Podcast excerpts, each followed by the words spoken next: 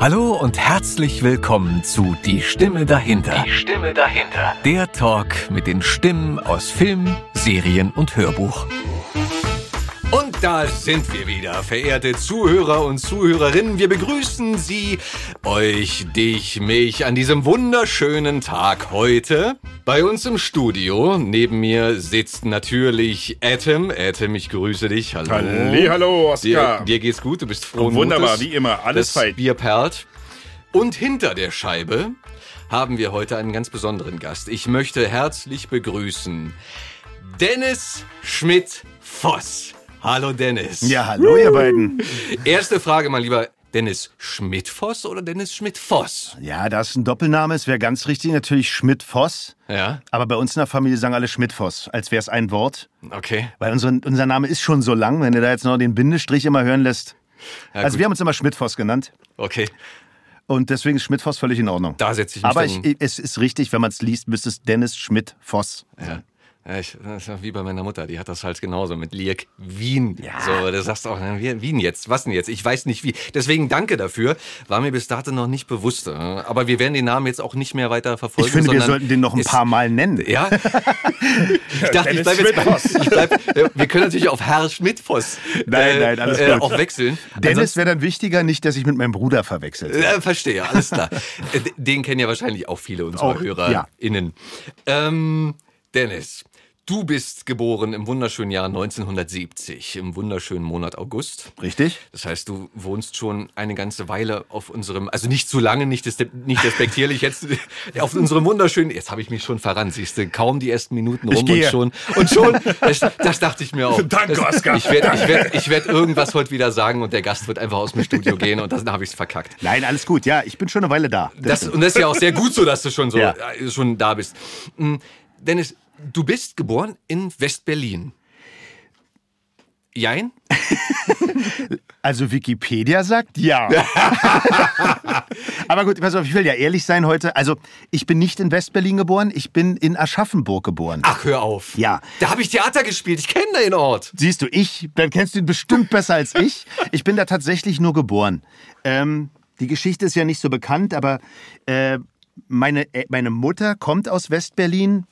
Ihre Eltern natürlich auch. Mein Opa war Straßenbaumeister und die Autobahn bei Aschaffenburg ist gebaut worden und da hat er einfach einen Job gehabt und deswegen hat meine Mutter in der Zeit äh, in Aschaffenburg gelebt, hat da ähm, Baby gesittet bei den äh, amerikanischen Streitkräften und hat meinen Vater kennengelernt. Ich bin äh, ein GI-Kind Ach, hör auf. und bin äh, in Aschaffenburg geboren. Ja.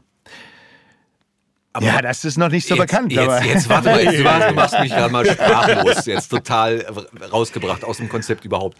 Ähm, GI-Kind heißt, aber wenn dein Vater, äh, der war GI? Nein, der hat für die, Ga doch. mein Vater ist Amerikaner gewesen und äh, hat, äh, war in der US-Army.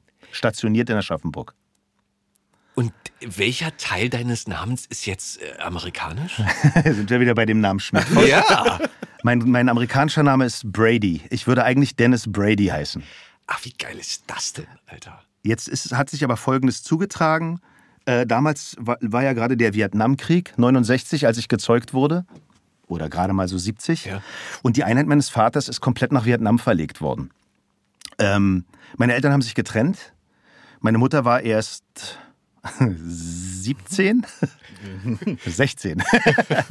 Irgendwie sowas. Äh, und, Ganz schön ähm, jung auf jeden Fall. Genau. Und ähm, mein Vater äh, hat mich äh, nicht anerkannt. Ähm, er hat einfach gesagt, er war es nicht. Wir sagen das jetzt mal, wie es ist.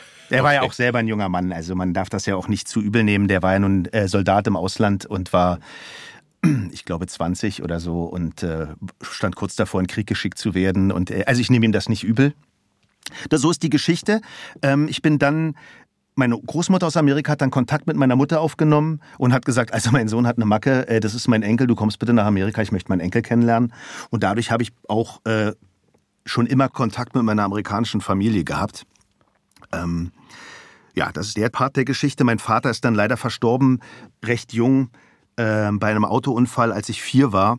Dadurch hatte ich nicht die Chance, ihn wirklich kennenzulernen. Ja? aber ich habe meine Großeltern besucht in Amerika und äh, wir haben auch, ich habe noch einen Halbbruder in Amerika und wir haben natürlich nach wie vor Kontakt. Meine Großeltern leben nun leider inzwischen natürlich nicht mehr. Aber meine Tanten und mein Halbbruder und meine vielen äh, Neffen und Nichten, also wir, wir, haben eine große Familie in Amerika. Meine Mutter hat dann, äh, ist dann zurück nach West-Berlin gegangen, als ich äh, sechs Monate war. Und deshalb bin ich natürlich nur in West-Berlin in meiner Erinnerung aufgewachsen. Das stimmt. Jetzt haben wir das ein für alle Mal geklärt. Wikipedia stimmt nicht. Ähm, ist geil.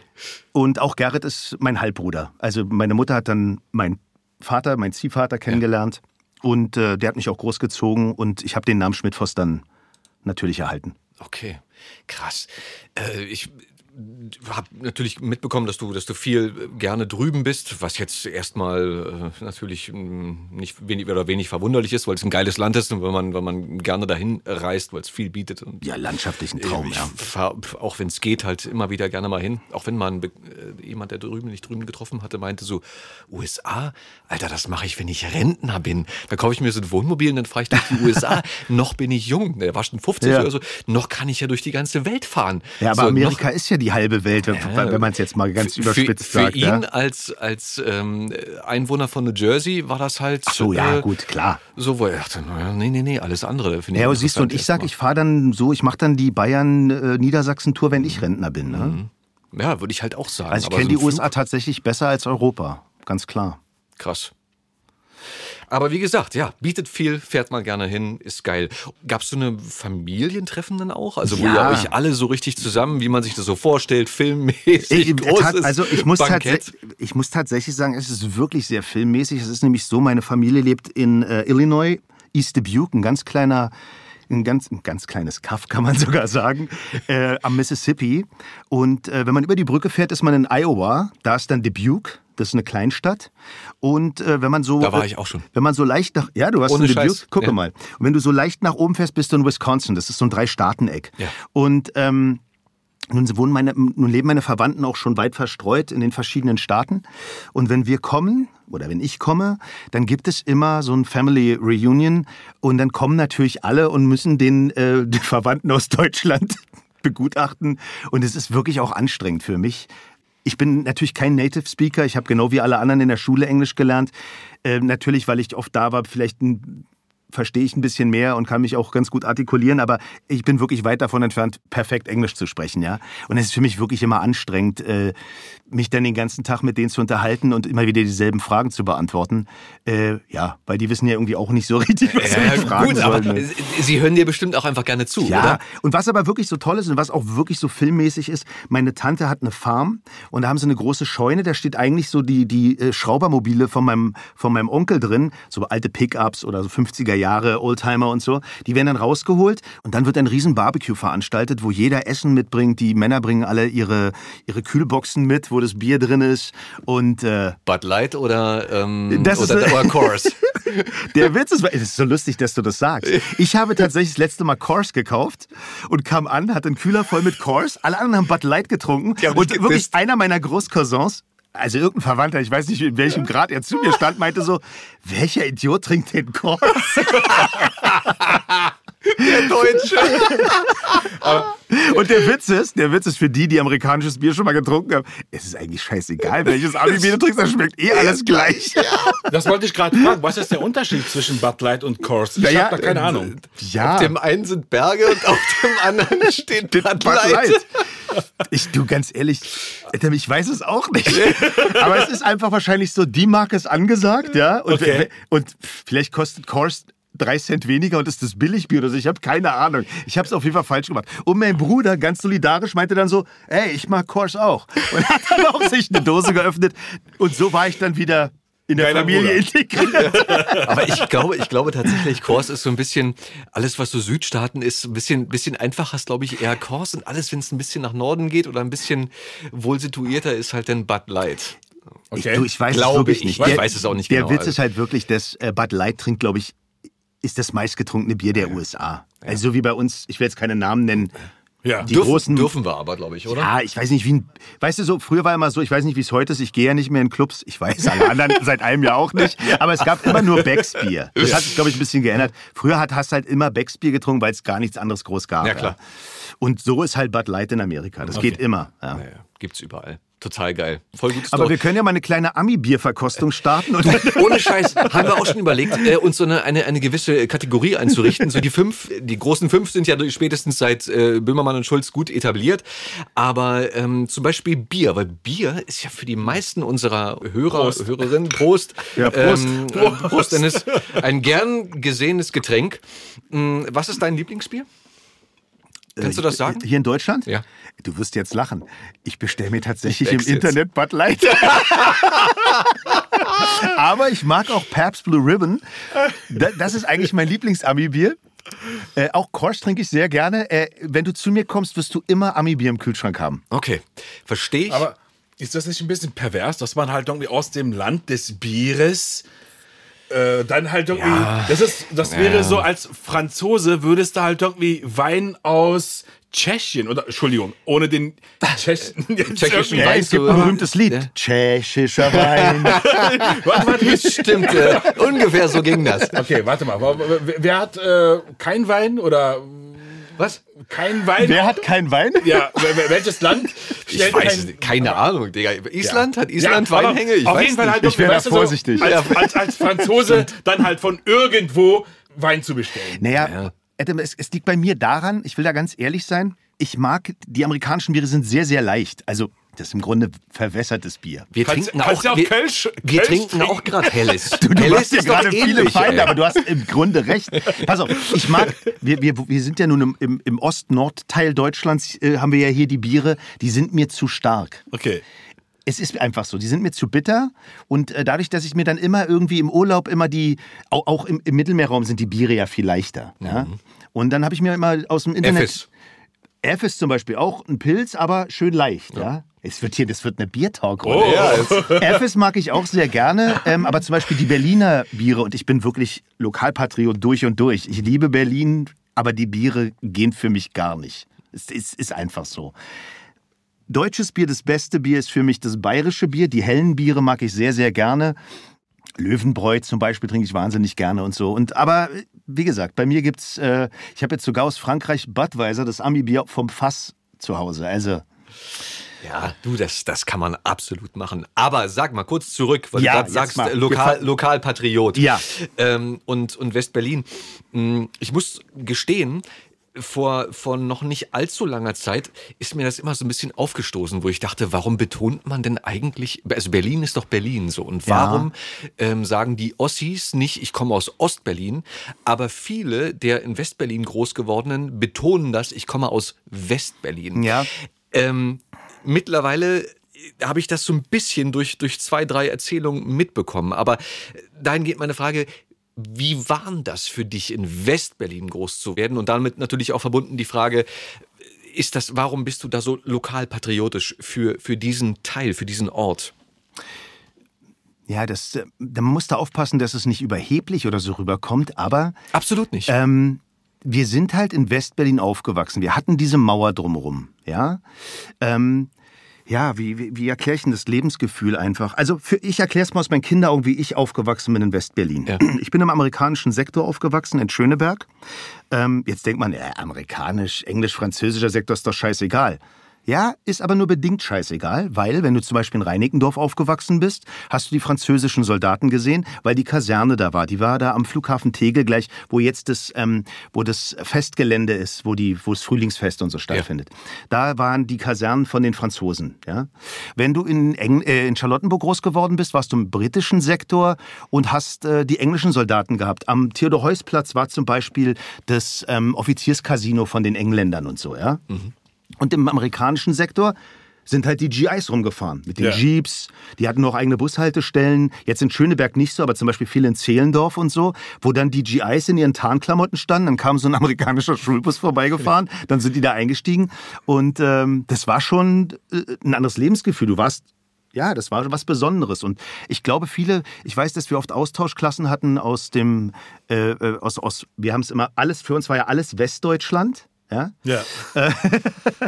ähm, die dann gesagt haben, aber wie könnt ihr denn leben mit einer Mauer drumherum? Nun ist ja Westberlin recht groß gewesen. Wir haben einen riesen Grunewald gehabt, den, den Wannsee und so. Also ich habe mich nie eingesperrt gefühlt für mich selber. Ja. Wenn ich, ich bin in Schöneberg in der Stadt groß geworden und wenn ich ins Grüne wollte, bin ich halt zum Wannsee gefahren und so und hatte, hatte so mein, mein Grün, ja? Ja. Und das Tolle an Berlin ist ja, das ist natürlich im Osten und Westen gleich, sind ja unsere Straßenbäume. Wir haben ja keine grauen Städte, in dem, im Vergleich zu anderen Metropolen haben wir ja schöne Straßen mit, mit Bäumen, ja. Und ähm, wir haben uns schon als was Besonderes gefühlt. Und das meine ich gar nicht, dass wir uns besser gefühlt haben, aber wir, haben uns schon besonders gefühlt. Und man muss sich das so vorstellen, es war ja auch so, wenn du am Samstag über den Kudamm gelaufen bist, hast du wie in einer Kleinstadt deine gesamte Schule getroffen, ja? Weil wo bist du denn hingegangen? Ja, klar. Du warst am Kudamm, da waren die Kinos. Man hat sich auch immer wieder getroffen. Ja, also das hatte eigentlich war wie eine Kleinstadt, die recht groß war, sage ich mal, und eingesperrt. Ist heute nicht mehr so, oder? Durch das dezentrale, Na, multizentrale. wir haben, wisst ihr, was mir aufgefallen ist? Und das, äh, wir haben ja jetzt zwei Zentren. Wir haben ja im Grunde den Alexanderplatz, die Friedrichstraße. Wir haben den Kudamm. Und dadurch, dass diese Stadt so riesengroß ist inzwischen, ja, es ist für mich immer noch so, wenn ich in den Ostteil fahre, dass das für mich ungewohntes Gebiet ist. Und ich meine das gar nicht negativ. Mhm, klar. Aber ich merke für mich, dass mein Leben immer noch komplett in Westberlin stattfindet. Mhm. Ja? Aber das ist, glaube ich, einfach damit verbunden, wo du groß wirst, wo du die ersten Erlebnisse hast, wo du, ich spinne jetzt, wo du das erste Mal geknutscht hast, wo du das Ja. erste Mal eine Zigarette geraucht hast, wo du äh, was weiß ich gemacht hast. Genau. Und diese Erlebnisse aus der Kindheit, die manifestieren sich ja ganz, ganz stark in deinem, in deinem, äh, in deiner Sichtweise erst. Ich denke, dass du auch, wenn du in einer anderen, wenn du in Paris groß wirst und du hast so dein Gebiet, ich glaube, das, die, die, die wissen nur nicht, dass es so ist, die bleiben auch in ihrem Dunstkreis, in ihrer Einkaufsstraße, weißt du? Ich glaube, dass wir Westberliner vielleicht ein bisschen stolz darauf sind, zu der Generation zu gehören, die in Westberlin, das gibt's ja nicht mehr. Es gibt ja kein Westberlin mehr. Ja, Wir sind ja. jetzt Berlin. Das war eine kurze Zeitspanne, gab es dieses Westberlin, diese Insel der, der, der, der BRD in der DDR. Was soll ich denn sagen? Mein Land gibt's nicht mehr. in dem ich groß geworden bin. Aber eine Sache, wo du äh, die Sektoren angesprochen hast. Ja. Äh, auf dem Tempelhofer Feld fand ja jedes Jahr äh, eine, Eine Flugshow statt. Genau, Ja. eine Flugshow und es gab ja halt den Tag der offenen Tür. Genau. Da waren wir halt einmal da, so drei, vier Kumpels und wir waren, weiß ich nicht, wie alt wir damals waren, halt irgendwie 13, 14 oder 12. Ähm, dann waren wir halt auf dem Feld und dann fragte er mich, und wo ist jetzt New York? das war irgendwie total lustig. Aber da kann ich euch noch eine Geschichte erzählen, wie meine. Hau raus. Also ihr wisst ja, dass ich nun einen Bezug zu Amerika habe. Ja. Ich hatte natürlich auch mal als Kind eine Phase, wo es mich natürlich auch gekränkt hat, dass ich meinen Vater nicht kennengelernt habe, dass er mich auch nicht offiziell anerkannt hat. Ja, also ich bin nicht offiziell Amerikaner äh, oder der Sohn meines Vaters, sondern er hat es ja abgestritten zu Lebzeiten. Das hat mich schon natürlich auch ja, ich fühlte mich manchmal so ein bisschen um meine Identität betrogen, weil ich ja immer dachte, ey, ich bin doch halb Ami. Ja. Aber es steht halt nirgendwo. Ja. Ja. Und ähm, trotzdem habe ich mich ja so gefühlt oder wusste das ja auch und kannte ja auch meine Großeltern. Also mir war ja schon klar, dass ich ein Teil von mir dahin gehört. Und ich sehe meine amerikanischen Familie auch sehr ähnlich. Ich komme halt sehr nach meinem Vater. Und ähm, ja, das hat mich oft traurig gemacht und ich, ich habe immer so eine Sehnsucht nach Amerika gehabt. Nun muss man dazu sagen, als wir Kinder waren, war die USA, heute ist das leider nicht mehr so, muss ich sagen, war das das Vorzeigeland. Wir haben alle nach Amerika geguckt, das war die große freie Welt. Man mag das heute nicht mehr glauben, aber es war so. Ja, Gerade in den 80ern. ja noch es war so. Mega. Und, ähm, goldenen Jahre. Es war auch so, wenn ich als Kind nach Amerika gekommen bin, ähm, wenn ich in einen Supermarkt gegangen bin, die waren damals schon so groß, wie unsere Supermärkte jetzt sind. Wir hatten aber nur kleine Supermärkte hier. Oder ich bin in eine Spielzeugabteilung gegangen und war im Schlaraffenland. Heute ist das alles angeglichen. Das heißt, die jüngere Generation wird nicht verstehen, was ich hier erzähle. Aber mir kam es immer so vor, dass wenn ich nach Amerika komme, da ist alles größer, bunter und besser. Ich glaube, gerade auch auf dem Land. Also der erste Gedanke war, vielleicht ist es ein guter Vergleich, wenn du sagst, du kommst aus dem Umland, sag mal jetzt von Berlin oder ein bisschen weiter weg und kommst dann in die große Stadt. Aber es stimmt auch nicht mehr ganz, weil selbst im, im dörflichen Bereich, im ländlichen Bereich Deutschlands hast du mittlerweile diese großen Zentren. Genau. Vielleicht sogar noch eher als in der Stadt, was halt sehr amerikanisch ist eigentlich. Du, heute haben wir diese Malls. Genau, Das kannte in den Parkplätze. 80er Jahren, wusste, wenn ich gesagt habe, dann war ich in der Mall, wusste kein Mensch, was ich meine. Mhm. Das hatten wir einfach nicht. Es es gab diese Einkaufszentren nicht, die gab es nicht. Ja? Ja. Und das hat mich natürlich alles an Amerika. Also ich war ein riesen Amerika-Fan. Wir hatten das große Privileg, dass wir von Schöneberg haben wir, sind wir manchmal am Samstag, habe ich gesagt, komm, wir fahren nach Amerika. Was soll das? Ja, wir sind in die U-Bahn gestiegen, sind zum Bahnhof Zoo gefahren, haben an der Wechselbörse unsere D-Mark in Dollar umgetauscht, sind mit der U-Bahn zum Oskar Heleneheim gefahren, weil in Zehlendorf war die größte Base der Amerikaner zu der damaligen Zeit. Da haben 120.000 US-Amerikaner gelebt. Krass. Da könnt ihr euch vorstellen, das waren ganze Siedlungen, wo nur Amerikaner gelebt haben. Sie hatten Foodlands, nannte sich das, also kleine Supermärkte. Dann gab es Wäschereien, damit die ihre Wäsche waschen konnten. Da standen Getränkeautomaten, Süßigkeitenautomaten. Und dann waren wir in Amerika. Wir konnten uns eine Dr. Pepper ziehen, wir konnten Rootbeer trinken, wir konnten uns äh, Bubblicious Kaugummis mit Wassermelone Geschmack ziehen. Und wir waren in Amerika. Ja? Die, Alter. die brachte auch ein äh, Kumpel damals in der Schule.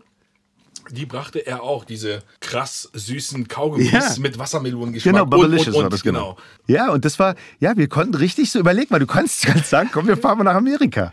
Es war super. Also, und ich muss ganz ehrlich sagen, ich habe mich sehr gefreut, als die Mauer gefallen ist. Wir haben auch viel Verwandtschaft. Meine Oma kam ursprünglich aus Köpenick. Ja. Und natürlich hatten wir Verwandte, die damals, als die Mauer gebaut wurde, äh, im Ostteil geblieben sind. Ich war sehr, sehr oft in Ostberlin. Ich habe Ostberlin immer gemocht. Ich äh, habe da überhaupt keine Berührungsängste gehabt oder Vorurteile gehabt. Ich habe mich sehr, sehr gefreut, als die Mauer gefallen ist.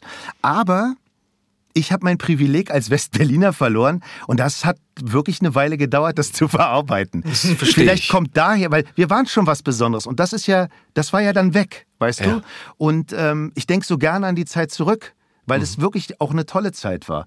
Du wusstest zum Beispiel, äh, in welchen Laden gehe ich denn? Es gab fünf Clubs, die irgendwie schwarze Musik gespielt haben, die ich geliebt habe über alles. Naja, da bist du hingegangen, hast immer Leute getroffen, die du kanntest. Ja? Also ich fand, ich, das war einfach alles toll. Dann sind die du Ameri- kamst überall rein. ja, und es waren Aber- immer auch, es waren auch immer GIs da, es waren ja auch immer Amerikaner da, ja. Und es war, ich fand das so, das hatte so was Besonderes. Das hatten nur wir. Eine Also, ganz besondere Stimmung ja, auf jeden genau, Fall. eine ganz ne? besondere Stimmt. Stimmung. Und äh, wenn ich heute mit, äh, mit alten Freunden spreche, die mit mir zusammen groß geworden sind, haben wir alle dieselben romantischen Erinnerungen. Mhm. Vielleicht ist das natürlich inzwischen ein bisschen verklärt, aber ist ja egal. Jeder denkt ja gerne an seine Jugend zurück. So sollte es zumindest sein. Ja, Also- auch die Menschen, die in der DDR oder in Ostberlin groß geworden sind, haben natürlich tolle Erinnerungen. Ja, jetzt kann man über das System sagen, was man will, aber na natürlich hat jeder Mensch für sich tolle Erinnerungen an sein Leben, sonst wäre man ja verzweifelt. Du? Also- ohne Quatsch, ich glaube sogar, dass wenn man die, die gleiche Frage jetzt nochmal ehemaligen Ostberlinern stellen würde, dass da ähnliche Antworten rauskommen können. Einfach weil, was ich so mitbekommen habe von Eltern, älteren Bekannten und so, die, die Ostberliner waren ja auch im, im äh, restlichen Teil der, der DDR auch nicht immer wirklich gerne gesehen. Weil sie auch privilegiert waren? ja, weil sie auch privilegiert waren. Berliner waren immer so mal von wegen hier, ihr seid ja irgendwie was Besseres. oder Also sowas. sagen wir doch mal, wie es ist, ob Ost oder West. Wir Berliner sind einfach privilegiert und dufte. Ja. Aber Berlin ist ja immer noch was Spezielles. Also Ja, diese Berliner Also- Arroganzaufkleber habe ich heute wieder gesehen. Da dachte ich noch so, ist das jetzt unbedingt ratsam, sich so ein Ding da auf den, aufs Auto zu kleben oder Also ich nicht? finde, wir sollten mit diesem Ost-West-Ding wirklich jetzt langsam mal abschließen, Ja. es sein lassen. Ja, es ist Zeit. Äh, ich bin jetzt eigentlich so die letzte Generation. Guck mal, ich war 19, als die Mauer gefallen ist. Äh, das heißt, eine Generation sind immer 20 Jahre. Das heißt, die, die nach mir, die Generation nach mir kann sich daran nicht mehr erinnern. Und deswegen müssen wir es jetzt auch mal gut sein lassen. Relativ Fertig. wenig, ja. Aber du wirst ja auch durch deine Eltern geprägt. Also, guck mal, ich war sechs, als die Mauer gefallen ist. Und ähm, trotzdem habe ich noch viele Erinnerungen. Und ich habe auch noch Erinnerungen, wo es irgendwie, als mal Schulklassen zusammenkamen, das war dann Anfang der 90er, sich gegenseitig gedisst haben von wegen, äh, ihr Ossis, äh, ihr Naja. Wessis, so, wo du sagst, ey, das, das, das können die Kinder in dem Alter eigentlich noch gar nicht entwickelt Nein, haben. das- Das, das- ist halt, muss von, von elterlicher Seite irgendwie Ja. aufoktroyiert worden sein, was äh, natürlich Quatsch ist, natürlich ist klar. Ja, das ist wie mit allen Dingen. Sowas braucht eine, einige Zeit und äh, ja, jeder geht mit sowas auch anders um. Ich bin so, habe Karate gemacht zu der Zeit, als die Mauer gefallen ist und Wie lange? Äh, ich habe äh, bis von 19 bis 27 Ashihara, Shotokan? Shotokan. Und vorher aber Kyokushinkai. Okay. Nee, Quatsch, ich habe Moment, ich habe gar keinen Shotokan gemacht. Jetzt hast du mich reingelegt. Das Ich nein, hab, aber äh, Moment, ich habe immer Vollkontakt-Karate gemacht. Ich habe Kyokushinkai und Saidokan-Karate gemacht. Okay. Shotokan ist ja nur halb größer Semi, sag ja, na ja, gut, aber die Form, da geht's ja hier um die Das stimmt. Form. Nein, Ichi, was ich sagen wollte, ich, ich hatte das Tolle, dass wir sofort ähm, auch Kontakt zu den, dass dann sofort Karateschulen, die in Ostberlin dann aufgemacht sind, äh, gemacht worden sind mit unserem, mit unserem Stil Kyokushinkai und Saidokan, sofort Kontakt hatten und auch nach Polen gefahren sind, wo dann auch ähm, Dojos aufmachten mit dem, mit dem Stil, den wir gekämpft haben. Und das, ja, das war einfach super. Und ich habe da, ich bin ja, wir sind ja dann auch immer sofort in diese illegalen Clubs nach Ostberlin gegangen. Ich sage jetzt Ostberlin, Ja. die Mauer war weg. Ja. Aber das Tolle war ja, das Ostberlin war ja noch, ja, da war ja, noch war ja da konnte man ja noch Sachen entdecken, ja. Und äh, ich fand das eigentlich eine tolle Zeit und habe das äh, wirklich nie als negativ angesehen, außer dass wir unser Privileg verloren haben. Gut, damit kann ich leben. Äh, und Du da hast auch, es jetzt schon zum zweiten Mal gesagt. ich möchte es auch, ich werde es auch noch zwei, dreimal wiederholen. Aber ähm, nee, ich habe da eigentlich auch mit den Ostberlinern keine negativen Erfahrungen gemacht und ich hoffe, sie auch nicht mit mir. Wir, also das ist wie bei allem. Es gibt dann Leute, die es extrem sehen, die, die dann die Wessis als besser Wessis oder so und äh, Aber du, die ich- Wessis, die die Ossis als Ossis und ich hatte das nie. Ich glaube, gerade der Kampfsport ist da. Ich, um Gottes Willen, ich will jetzt keine anderen Sportarten Ja, da klein alle machen. Sportarten. Du. Wahrscheinlich so, aber ich kenne halt auch eher diese, diese Seite der, des Sports. Und ich habe da immer wirklich einen Grundrespekt vor dem Gegenüber erlebt, weil du halt nie weißt, egal wo er herkommt, ob's, Ja. egal wie viel Kohle er hat oder wie massig oder wie, wie, wie dick, dünn, groß, klein er ist, du weißt nie, wer dir überlegen ist. Das merkst du halt immer erst auf der Matte. Und deswegen, glaube ich, ist da immer so, ein- so ein Grundrespekt drauf geschissen, äh, wer, da, wer da steht. So. Du weißt es halt nicht. Nee, du weißt es so, nicht. Und deswegen immer den Ball flach halten. Und wir Ganz sind, flach. nämlich, wir sind nämlich damals dann mit dem äh, Sedokaikan äh, Dojo sind wir dann rübergefahren nach Polen Ja. und haben gesagt, ja, wir, wir, die haben da was aufgemacht und unser, unser äh, Shihan meinte, pass auf, wir fahren da rüber, wir äh, knüpfen da Kontakte und dann sind wir alle mit unseren dicken Autos nach Polen gefahren. Wobei, nee, weil ich muss dazu sagen, wir haben uns nicht Und in Polen zurückgekommen. Nee, pass auf, wir haben uns nicht, Schlechter Witz. wir haben uns nicht in Polen getroffen, wir haben uns am, an der polnischen Grenze getroffen, in einer alten Sporthalle. Ich weiß den Ort nicht mehr, aber so eine, so eine, so eine richtig alte, runtergekommene DDR-Sporthalle. Das soll jetzt. Hä? Aber die, die aus der Zeit kommen, wissen, dass die Sporthallen durch waren. Ja? Ich so. weiß das noch. Ich weiß das noch. So, pass auf. Es gab eine Dusche. Und das Parkett bog sich schon so langsam. Und ich sag, wie, hier gibt's gar keine Matten. Wir sind jetzt Karate hier auf dem, auf dem Parkett kämpfen. Das tut ja schon mal weh, wenn man auch mal hinfällt oder so, ja. Und jetzt, So kamen diese, jetzt kamen diese Jungs aus Polen, ja.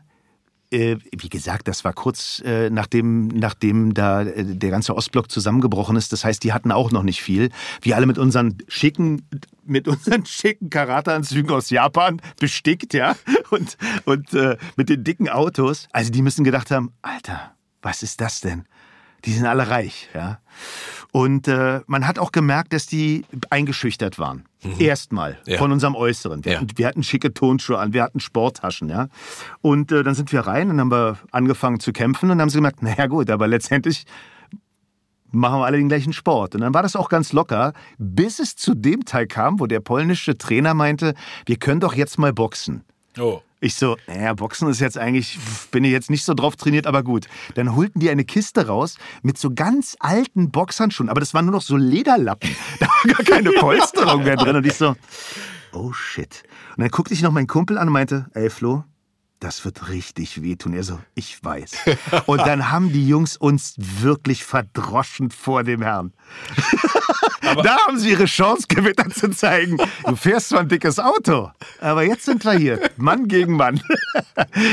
Mega gut. Ja, das war super. Und dann standen wir alle mit unseren Beulen und blauen Flecken und haben äh, gewartet, dass jeder kalt äh, unter der einzigen Dusche sich frisch machen konnte. Ja, eigentlich auch eine schöne Erinnerung. ne? Super, absolut. Ja, aber wie schön dieser Sport verbindet. Ne? Ja. Genau das so. Aber da musstest du ja tierisch aufpassen, dass die dir keine Zähne rausschlagen, sonst Ja. hättest du ja beim Synchron Schwierigkeiten gehabt. Naja, Also gut. du musst ja schon 18 gewesen sein, weil du bist ja schon Auto gefahren. Ich bin Auto gefahren. Ja. Ja. Nee, das, das war, ja, als ich 20 war. Ich bin ja Okay. sogar noch, ich bin sogar noch vor Mauerfall Auto gefahren. Auch eine kleine überhebliche Geschichte.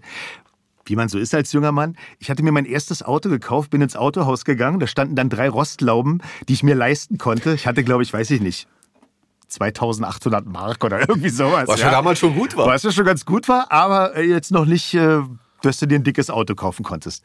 Jetzt stand da, da stand ein Renault, weiß ich doch genau, ein Renault, ein Nissan, der eigentlich ganz schick war, und ein äh, Opel. Da habe ich gesagt, Opel geht gar nicht für mich. Das ist, äh, das ist eine andere Liga. Ja? Also Liga meine ich, Opel hat einen bestimmten Ruf. Ja. Ja. Alte Leute oder Angeber. Da habe ich mich nicht gesehen. Dann habe ich gedacht, ein Nissan war zwar das neueste Auto, aber ich habe dann gesagt, hat einer der Autos elektrische Fensterheber? Heute lacht man darüber, aber das war ganz neu. Wir haben immer gekurbelt. Wer? Ja, der Renault. Dann stand meine Entscheidung fest. Ich kaufe den Renault. Geil. Und dann, war- und dann bin ich wirklich wie ein Vollidiot. An jeder Ampel habe ich mal angehalten und habe die Scheibe runterfahren lassen, ohne dass diese berühmte Schulterbewegung zu sehen war. Ah, alles klar? Und wieder hoch. Und dann hat meine Oma gesagt, Mensch, wir fahren nach Köpenick, mein Großonkel grillt. Also ich, ich fahre mit meinem eigenen Auto. Ich also das erste Mal über die, über die äh, Zonengrenze mit meinem Auto gefahren und bin, bin, bin durch Ostberlin gefahren und habe an jeder Ampel die, die Scheibe hoch und runter gefahren. Und viele hatten das wirklich noch nicht gesehen und haben mich angeguckt. Wie macht er das? Man sieht gar nicht diese Kurbelbewegung. Und ich habe wirklich an jeder Kreuzung nach dem Weg gefragt. Nur um dieses blöde Fenster hoch und runter zu fahren. Wie lange, hat, wie lange hat der Wagen gehalten? Der Witz ist, meine Mutter hat immer gesagt, Dennis, kauf den Wagen nicht. Der scheiße Fensterheber wird kaputt gehen. An dem Auto war alles kaputt. Also mir ist wirklich in dem Auto der Fahrersitz gebrochen. Ich, ich hing irgendwann so auf halb sieben. Der Stoßdämpfer vorne rechts ist gebrochen. Mir ist sogar das, das Schaltgestänge kaputt gegangen, dass ich die Kupplung in der Hand hatte. Geil. Aber der Fensterheber, Leute, Der- der, der ging bis zum Schluss. Geil. Geil. Also war dein erstes Fahrzeug ein Renault. Ein Renault 11 TSE. okay. Geil, Alter. Was hast du für einen Wagen gehabt? Oh, oh ich, pff, Digga, jetzt, jetzt wird's, es waren, ich bin, Der ich, erste? mein erstes eigenes Auto, was ich natürlich auch nicht lange hatte, weil ich damit einen Totalschaden, also was heißt verursacht habe. Da streiten sich jetzt immer noch die Geister. Ähm, das war ein Audi ähm, S3 8P, glaube ich. Klingt nach etwas Sportlichem. Ja, ja, das war, das war. Ich habe viel Glück gehabt. Die Karre hat äh, mehr Glück als Verstand teilweise. So und irgendwann, naja, kam es wie es kam musste. Ähm, die Anwälte haben sich noch gestritten.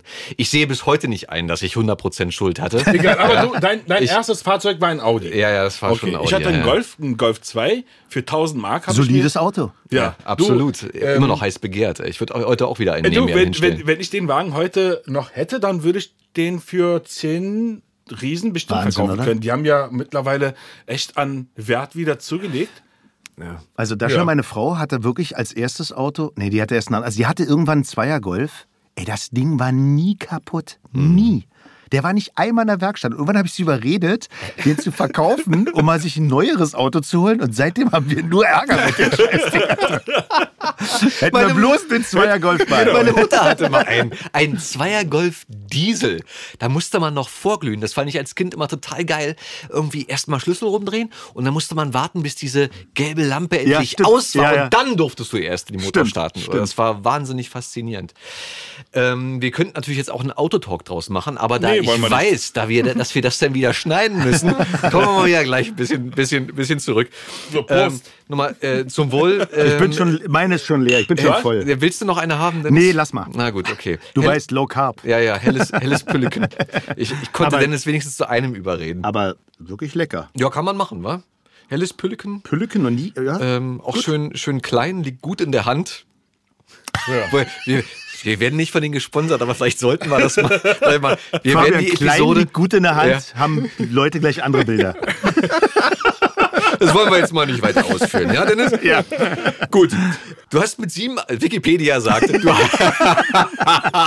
du hast mit sieben angefangen zu, zu sprechen, das erste Mal vor Mikro gestanden. Ist richtig, ist richtig. Stimmt. Ja. Weißt du noch deine erste Rolle, was das erste war? Also äh, ja, weiß ich. Und Oder zwar war meine Termin.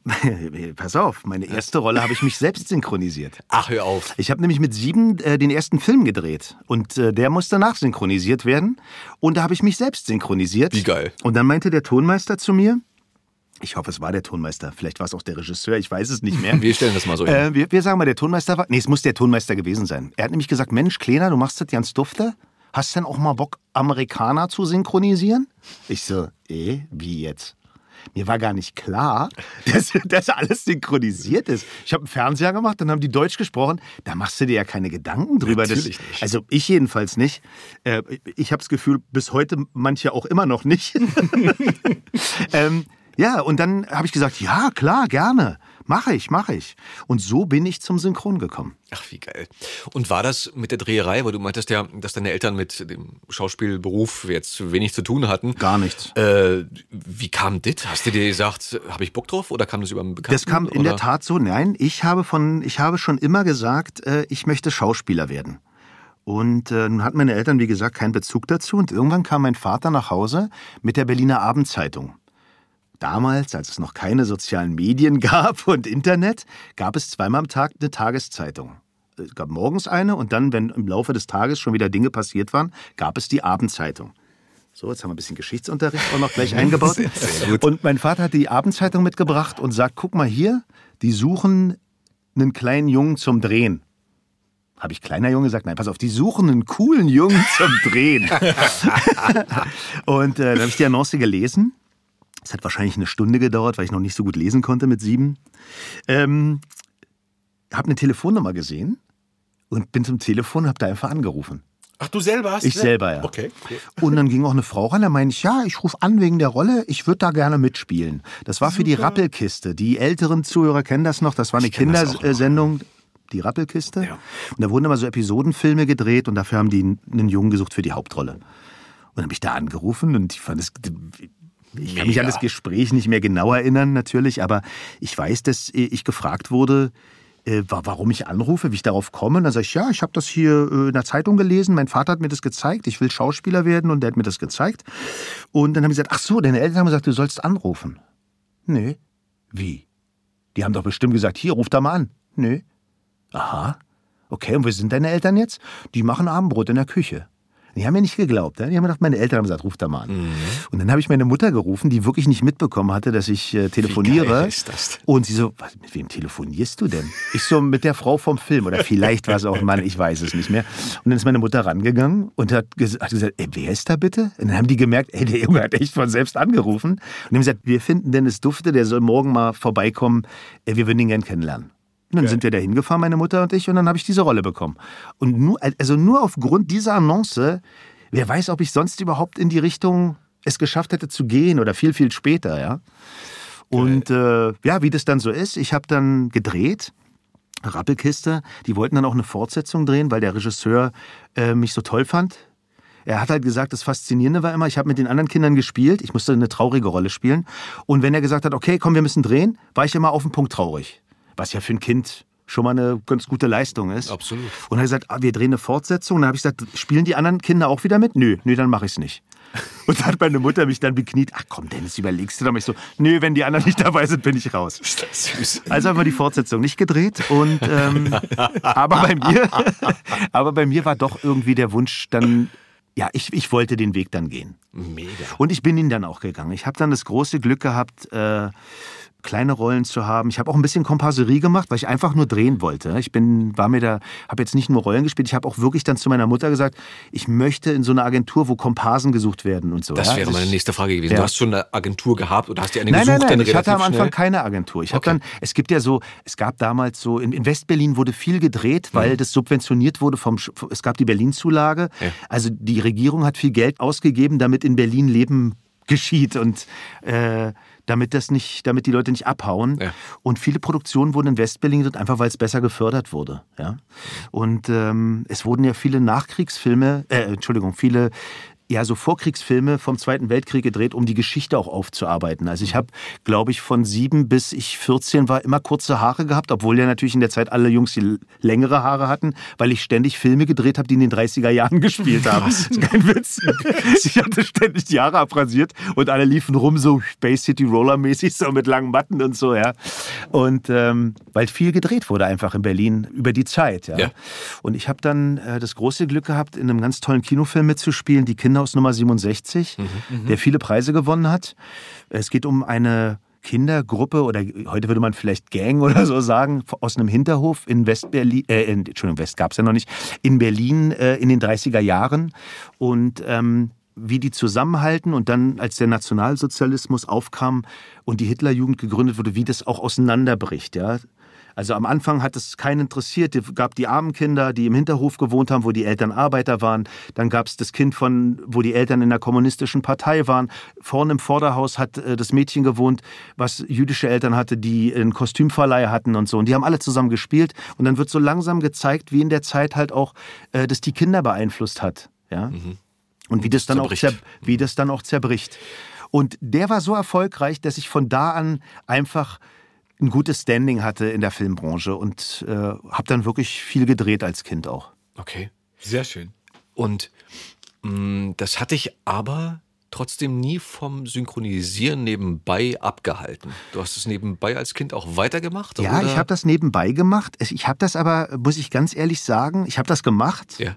Aber das, das war so wirklich, wie du sagst, nebenbei. Mhm. Ich habe das noch gar nicht so ernst genommen. Mhm.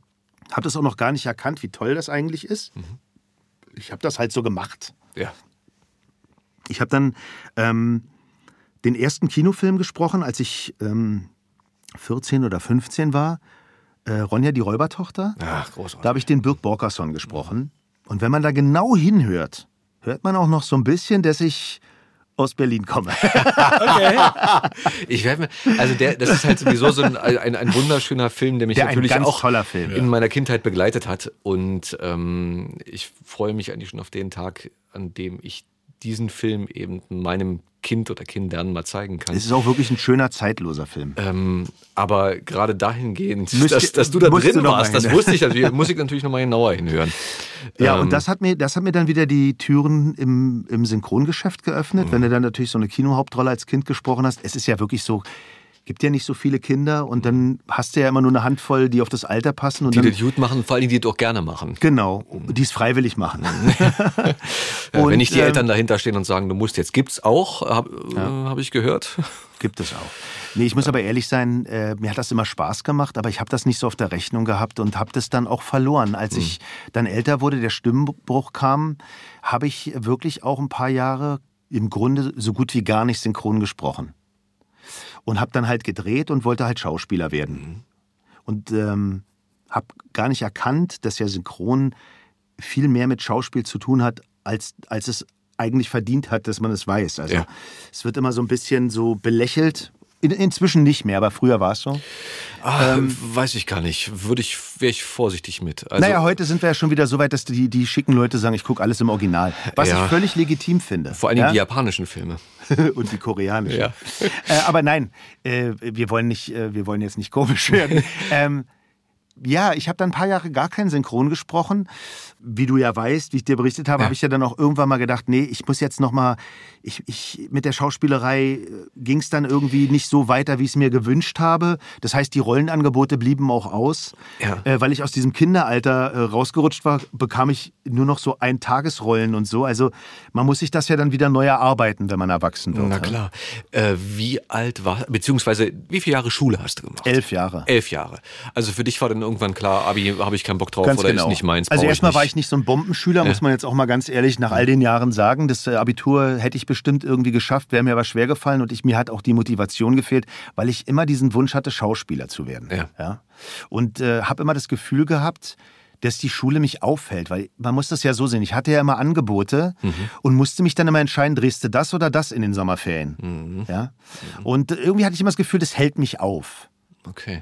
Ging das nur in Sommerferien oder haben deine Eltern darauf so Acht gegeben, dass das. Naja, äh das ging natürlich nur in den Ferien. Man hat natürlich auch mal eine Woche frei bekommen in der Schulzeit. Aber ja. wie gesagt, ich war jetzt nicht der Einzelschüler, wo die Lehrer gesagt haben, der, der macht das locker, der kann auch mal zwei Wochen aussetzen.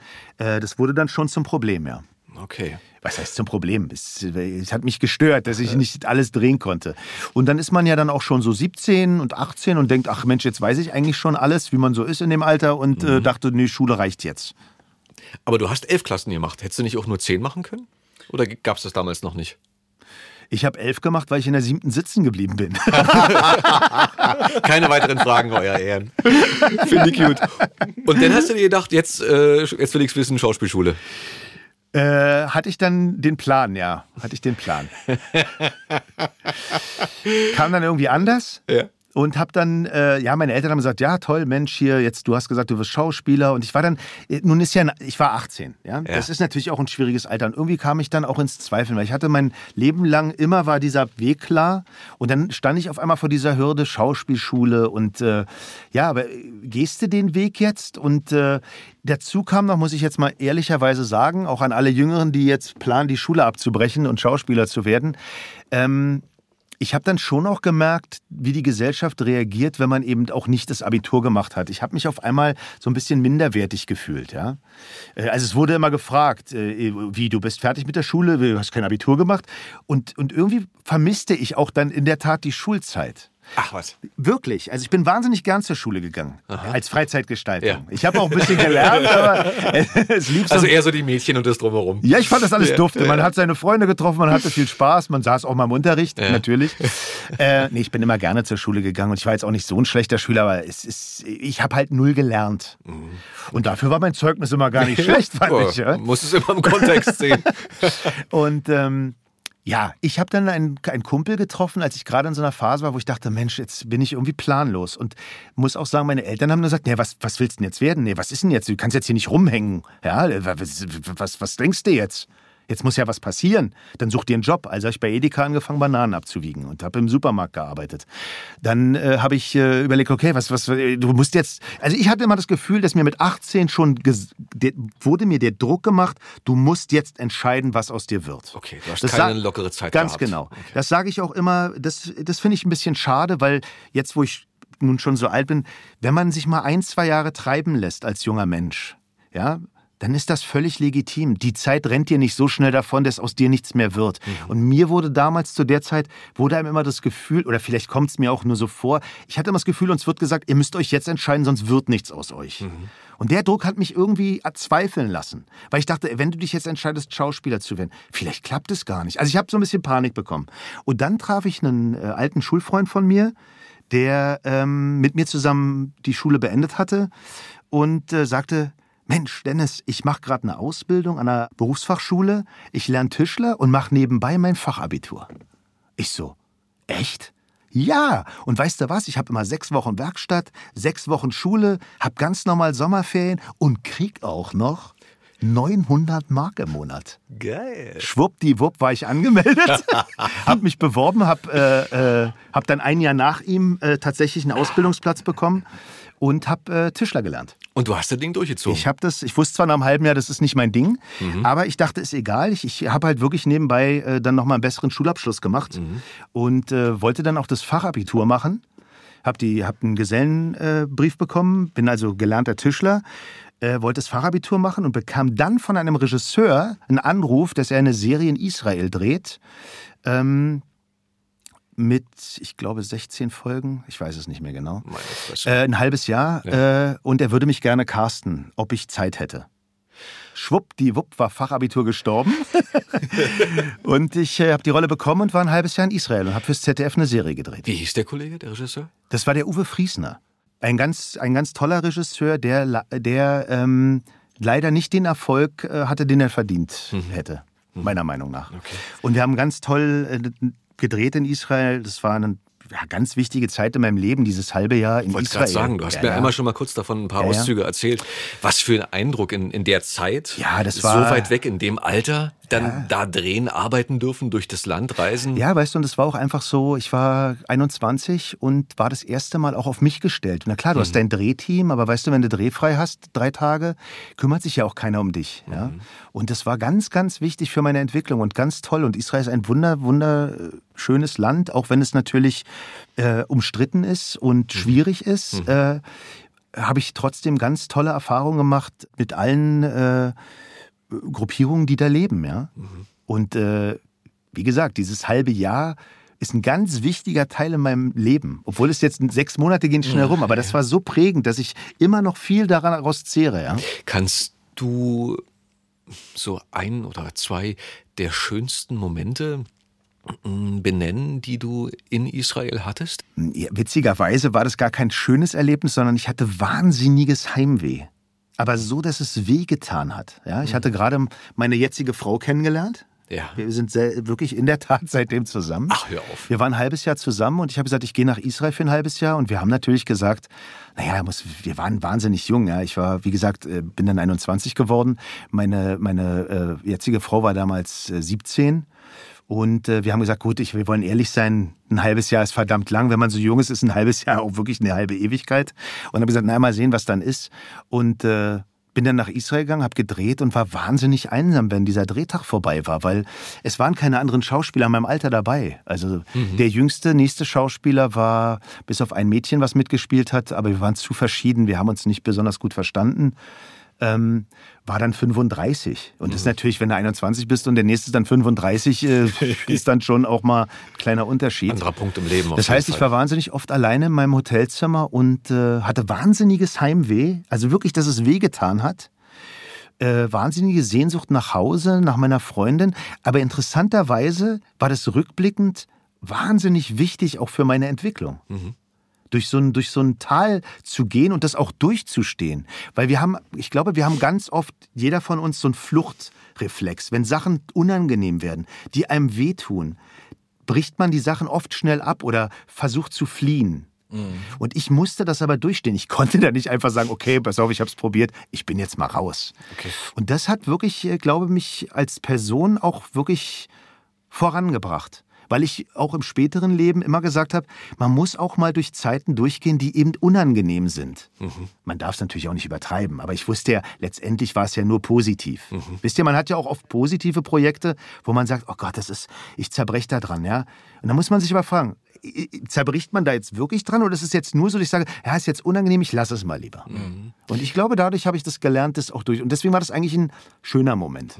Ja, das du, ist du jetzt wächst blöd. ja. Nein, überhaupt nicht. Du wächst ja auch äh, eigentlich, was sagt man ja immer, mehr durch, äh, durch deine Tiefschläge, durch die, durch die dunklen Zeiten. Ja, wenn man aus so einer Asche auch aufersteht, dann einfach sagt, guck mal, ich habe es geschafft. Nicht, dass man das forcieren sollte. Nein. Die meisten äh, Menschen haben ja so, so oder so in ihrem Leben, ja, weiß Gott, äh, mal Zeiten, die düster sind oder halt einfach nicht so Genau, schön. vielleicht sage ich das noch dazu, dass man muss ja auch mal ehrlicherweise sagen, wenn ich jetzt auf mein 50-jähriges Leben zurückblicke, stand ich eigentlich immer auf der Sonnenseite.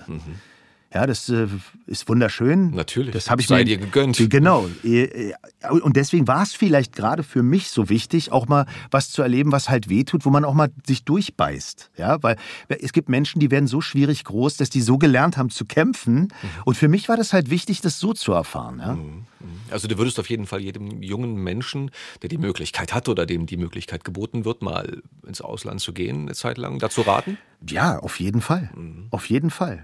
Der Dennis, den ich kenne, ich meine, unsere Branche ist klein und es ist natürlich, wie es meistens so ist in einer kleinen Branche, gibt es viele Geschichten über viele Kollegen, die sind mal sehr positiv, die sind mal sehr negativ. Es gibt äh, Zwistigkeiten, der eine kann mit dem nicht, der andere kann mit dem nicht und so weiter und so fort. Aber beim Dennis, ähm, wenn ich so um mich gucke, ich kenne, ich kenne nichts Negatives über dich. Oh, das ist doch schön zu hören. Na, total. Aber ohne Scheiß jetzt. Ich kenne keine Stories und wüsste jetzt auch nicht, dass mal ein Kollege äh, in meinem Beisein irgendwie mal gesagt hat, ja, der Dennis ist ja auch so einer oder so einer.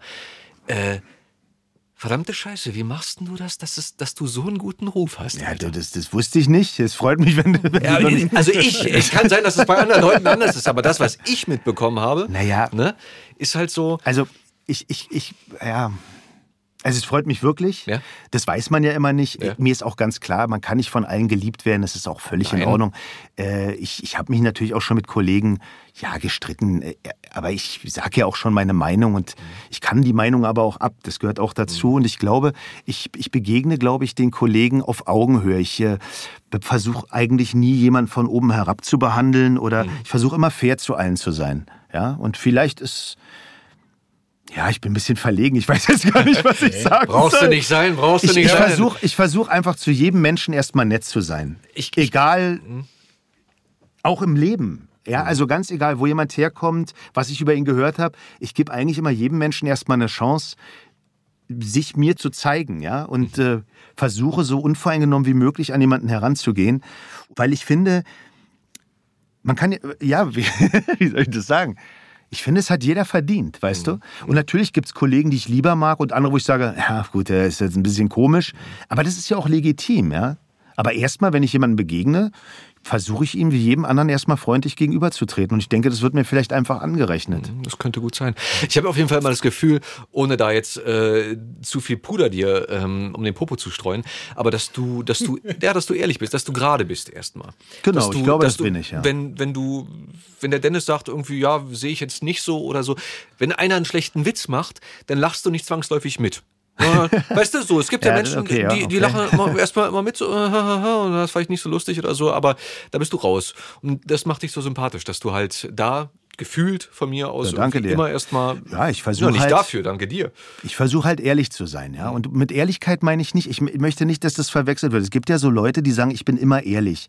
Man darf das nicht verwechseln, dass man immer meint, man muss jedem seine Meinung sagen. Hm. Das mache ich nie. Das stimmt. Weißt du, das ist hm. ganz, ganz wichtig. Ich finde, dass viele, ich höre das immer so oft so, äh, ja, wie, ich bin halt so, ich bin geradeaus, ich sage jedem meine Meinung. Das ist falsch. Ich muss, ich muss nicht jedem meine Meinung sagen. Das ist nämlich unangenehm. Weißt du? Absolut. Wenn man nicht gefragt wird. Ganz genau. Äh, es ist auch nicht wichtig, was ich über jeden denke.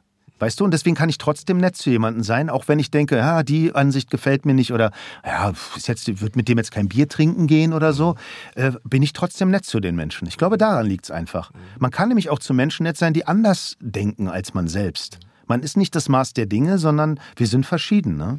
Ich finde das ein ziemlich gutes äh, Wort ähm, in der jetzigen Zeit, wo ja so viel Diskurs stattfindet und ähm, eigentlich gefühlt manchmal zu wenig Dialog. Ja, wir verlieren das leider gerade. Das ist ganz, ganz schade. Um zu fragen, aha, du siehst das so, warum siehst du das genau. denn so? Und nicht erstmal gleich. Äh, ja, wir haben das vorhin ja schon mal kurz besprochen. Genau. Ich finde, man muss auch immer mal, egal wie bescheuert die Meinung von jemand anderen ist, kurz mal versuchen zu überlegen, warum sieht er das so oder wie, wie meint er das? Man muss das da nicht toll finden, aber man darf nicht immer nur so, man darf nicht immer nur so in, in äh, ja, äh, ich sag zum Beispiel mal rechts oder links äh, oder gut oder böse. Ja, wir sind ja, wir sind ja viele Grauzonen irgendwie, ja, und wir haben in vielen Sachen, also zum Beispiel die Impfgegner, ja, die haben wir natürlich auch. Jeder kennt Impfgegner. Das ist deren gutes Recht. Ja, und äh, ich muss das jetzt nicht unterstützen oder toll finden, aber wir müssen wieder lernen, auch andere Meinungen zu akzeptieren, ohne immer uns in Gruppen zu tun. Also das sind jetzt die Querdenker und wir sind jetzt die Guten. Mhm. Ja, das ist, finde ich, in unserer heutigen Zeit ganz gefährlich. Oder wenn jemand was sagt, wird sofort darauf eingeschlagen, weil er was falsch gesagt hat. Wir sind alles Menschen und jeder sagt vielleicht mal was, was jetzt in dem Augenblick blöd rüberkommt oder nicht 100% korrekt ist, aus welcher Sicht auch immer. Und äh, deswegen muss man nicht gehängt werden. Ja, ich habe immer das Gefühl, es kommt gleich ein Lynchmob, egal was man gesagt hat, und du wirst auf dich wird eingedroschen. Und dann traut sich nämlich niemand mehr zu fragen oder was zu sagen. Und das ist ganz wichtig für unsere Gesellschaft und auch für eine Demokratie, dass wir auch akzeptieren, andere Meinungen und darüber diskutieren und nicht immer nur sagen, okay, das ist das Lager, das ist das Lager und dazwischen gibt es nichts. Dann verlieren wir ja unsere Gesellschaft und ich bin ganz traurig, dass das im Moment in die Entwicklung dahin geht. Noch bevor diese Entwicklung stattgefunden hat, ähm, hatten wir mal darüber gesprochen, mm, um es kurz anzureißen. Du hast eine Tochter. Ja. Deine Tochter arbeitet äh, als Influencerin. Ja. Das heißt, die ist ganz viel auf Instagram unterwegs. Ähm, und hat dort bestimmt auch, oder wie du erzählt hast, teilweise mit, mit Freunden oder vielleicht selbst auch die Erlebnisse gemacht, dass eben sowas passiert. Ja, also dass halt Kommentare das ist, unter ja. der Gürtellinie sind, dass äh, da beleidigt wird, ohne. Das ist ja sowieso in den sozialen Medien ein ganz komischer Trend, dass mhm. jeder meint, seine Meinung ist wichtig, sie muss auch mitgeteilt werden. Mhm. Also wenn ich zum Beispiel ein Foto sehe und sage, naja, den Mann finde ich aber hässlich, dann ist das ja meine Meinung, dann ja. kann ich das denken. Ja. Aber wo kommt auf einmal dieser Drang her, dass die Leute meinen, jetzt unter dieses Foto schreiben zu müssen, der sieht ja scheiße aus? Was ist das? Das ist, glaube ich, das ist die Pest an den sozialen Medien. Und dazu kommt, dass natürlich jeder sich irgendwie so einen Account machen kann, in der Anonymität äh, sich bewegt und Leute beleidigen kann und äh, Sachen schreiben kann, ohne belangt zu werden. Hm. Das finde ich ganz merkwürdig. Und mich wundert wirklich an den Menschen auch, warum glaubt derjenige denn, der jetzt unter das Foto meiner Tochter schreibt, du bist hässlich oder du bist ein schlechter Mensch oder du bist fake? Wo nimmt er eigentlich die Arroganz her zu meinen, dass das irgendwie wichtig ist, dass er das mitteilt? Ja. Hm. Ganz komisch, oder? Weil wenn wir nämlich jetzt zusammen in der U-Bahn sind, kommt keiner zu dir und sagt, Adam, Du bist ein geiler Typ. Leider auch die positiven Sachen. Ja danke, für, danke für die Blumen. Danke. Nein, aber wisst ihr, was ich meine? Ja, absolut. Diese sozialen ja. Medien pushen uns auf einmal, dass jeder meint, also dem sage ich jetzt mal meine Meinung. Ja. Das trauen sich die Menschen im wahren Leben ganz, ganz selten. Ne? Mhm. Warum, war, und warum, und wisst ihr auch, was mir auch aufgefallen ist, wenn, wenn jemand zum Beispiel, ja, also einen kleinen Fehler macht, dann, dann, dann steht unter dem Bild meiner Tochter 27.000 Mal, du hast das und das gemacht. Das kann man nicht machen. Wie kannst du das machen? Zum Beispiel, nur mal so ein Beispiel.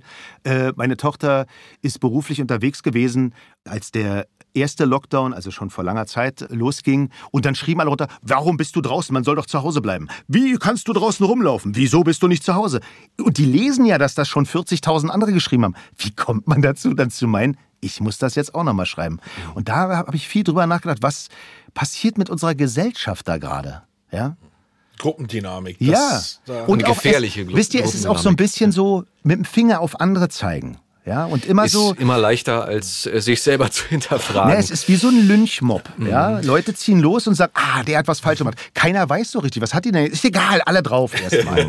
Aber dazu, äh, mein Lehrer hat früher äh, in der Schule mal was ganz Tolles gesagt und das habe ich mir seitdem gemerkt. Wenn du mit einem Finger auf jemanden zeigst, zeigen drei Finger auf dich zurück. Weißt du? Ja. So. Also sich immer erstmal an die eigene Nase fassen um Ja. dann halt äh, wird aber nicht, wird, ist guter, guter Lehrer von dir, aber wird so relativ wenig Wisst ihr, vermittelt. vielleicht ist aber auch diese ganze Pandemie hat ja viel mit uns allen, mit jedem Einzelnen und auch mit der Gesellschaft gemacht. Und vielleicht sind die Leute, ja, der Fokus ist so auf so andere Dinge gerutscht, die, die es früher gar nicht gab, weil wir halt auch viel zu Hause sind. Uns fehlen die sozialen Kontakte, uns fehlt das Ausgehen, gerade der jungen Generation. Ja. Überleg doch mal, als wir 18, 19 waren, da willst du doch raus. Du Ja, willst doch, Digga. du willst doch, oder? Du willst will- das andere Geschlecht oder auch das Du gleiche. willst halt nicht nur erkunden. Tindern wie heute, sondern du willst halt äh, natürlich ja, man äh, will Kontakte was er, machen. Ja, man will einfach was erleben. Ne? Aber bald, bald äh, geht's ja mit der Impfung richtig los und dann hoffen wir, dass es dann bis zum Dann Jahresende. geben wir uns alle hart, hart und richtig.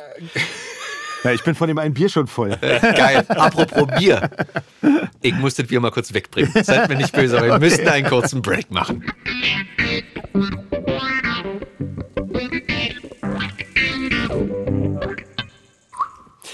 Und das war's. Ein Traum, es war wundervoll. Wir sind wieder zurück, liebe Hörerschaft.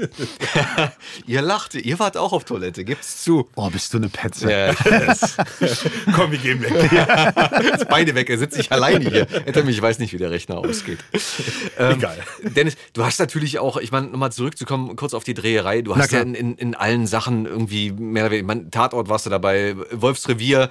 Äh, hast du da mit Steven gedreht, by the way? Steven Merting, war der schon dabei beim Wolfsrevier? Nee. Weil der hat ja lange Zeit den, den Sidekick äh, Ja. gespielt. Ja, ich weiß, aber ich glaube, es war vorher. Mhm. Und selbst wenn er schon dabei war, ich hatte nur eine Szene mit der Tochter von, Ah, ja. äh, von dem Wolf. Jürgen, Jürgen, Jürgen Heinrich. Jürgen Heinrich, Sehr genau. gut. Also ich habe nur mit der Tochter gedreht. Äh, Ich habe da irgendwie so einen, so, so einen schmierigen Drogendealer im Cabrio gegeben. Und- Geil.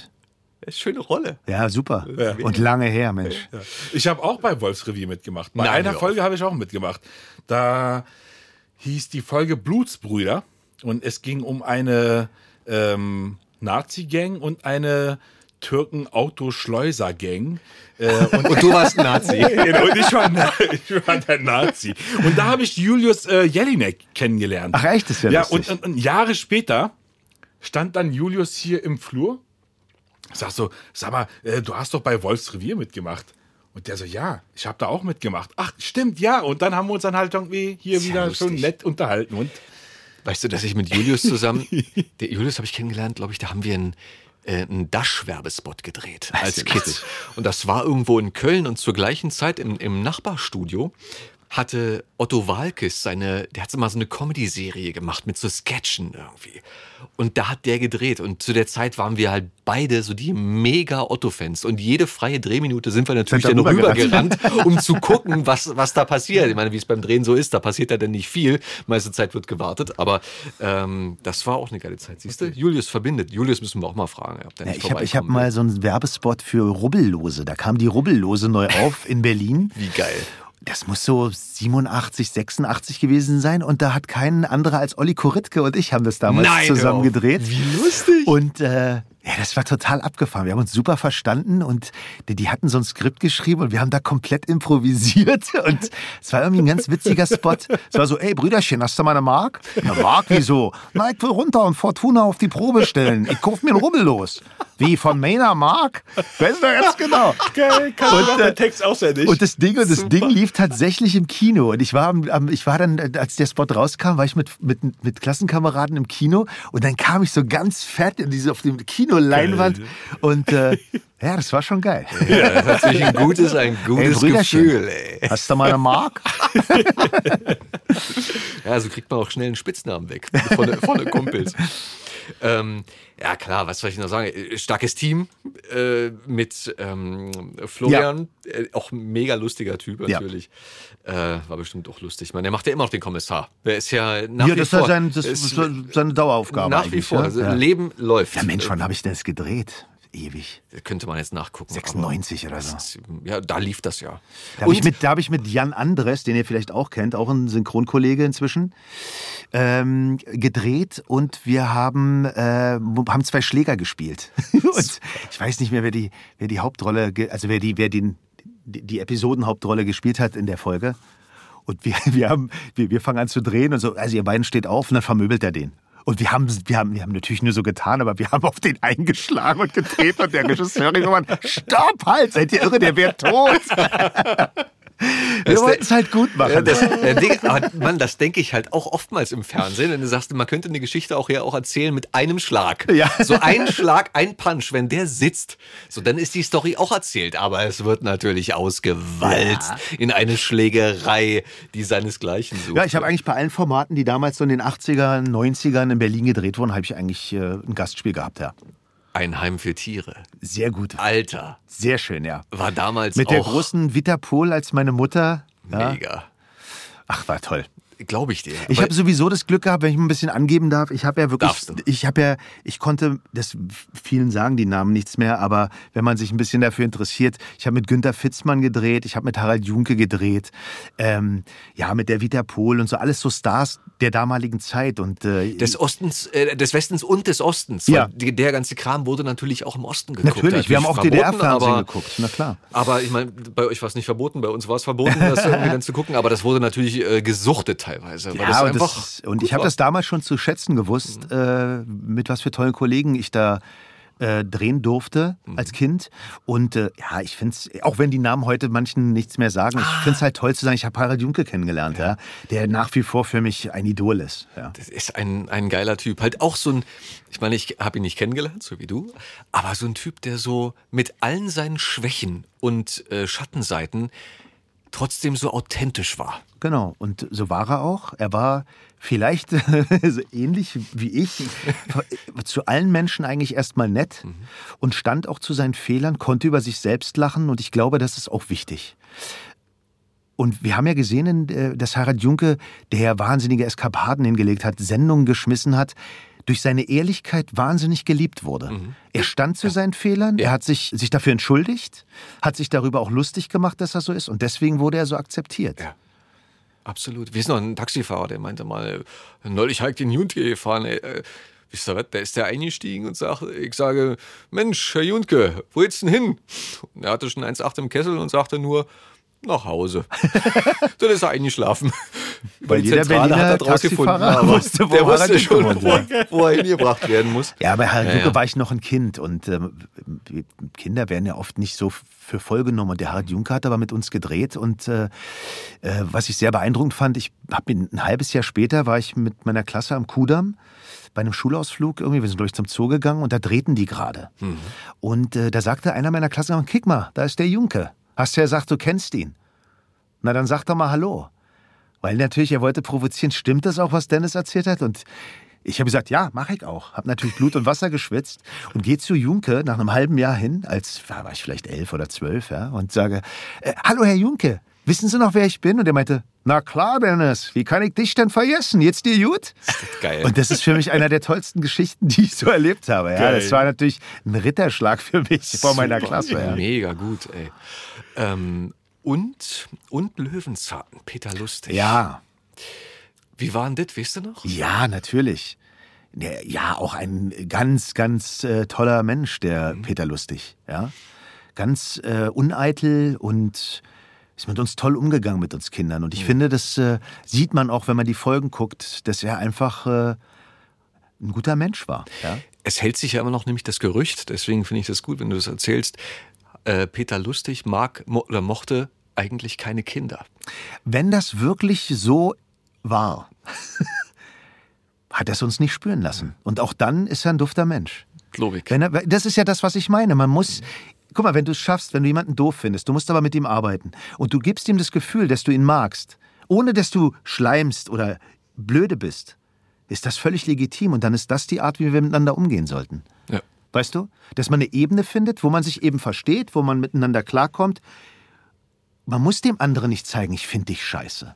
Dann wirst du nämlich auch immer wieder zurückkommen, ich finde dich aber auch scheiße.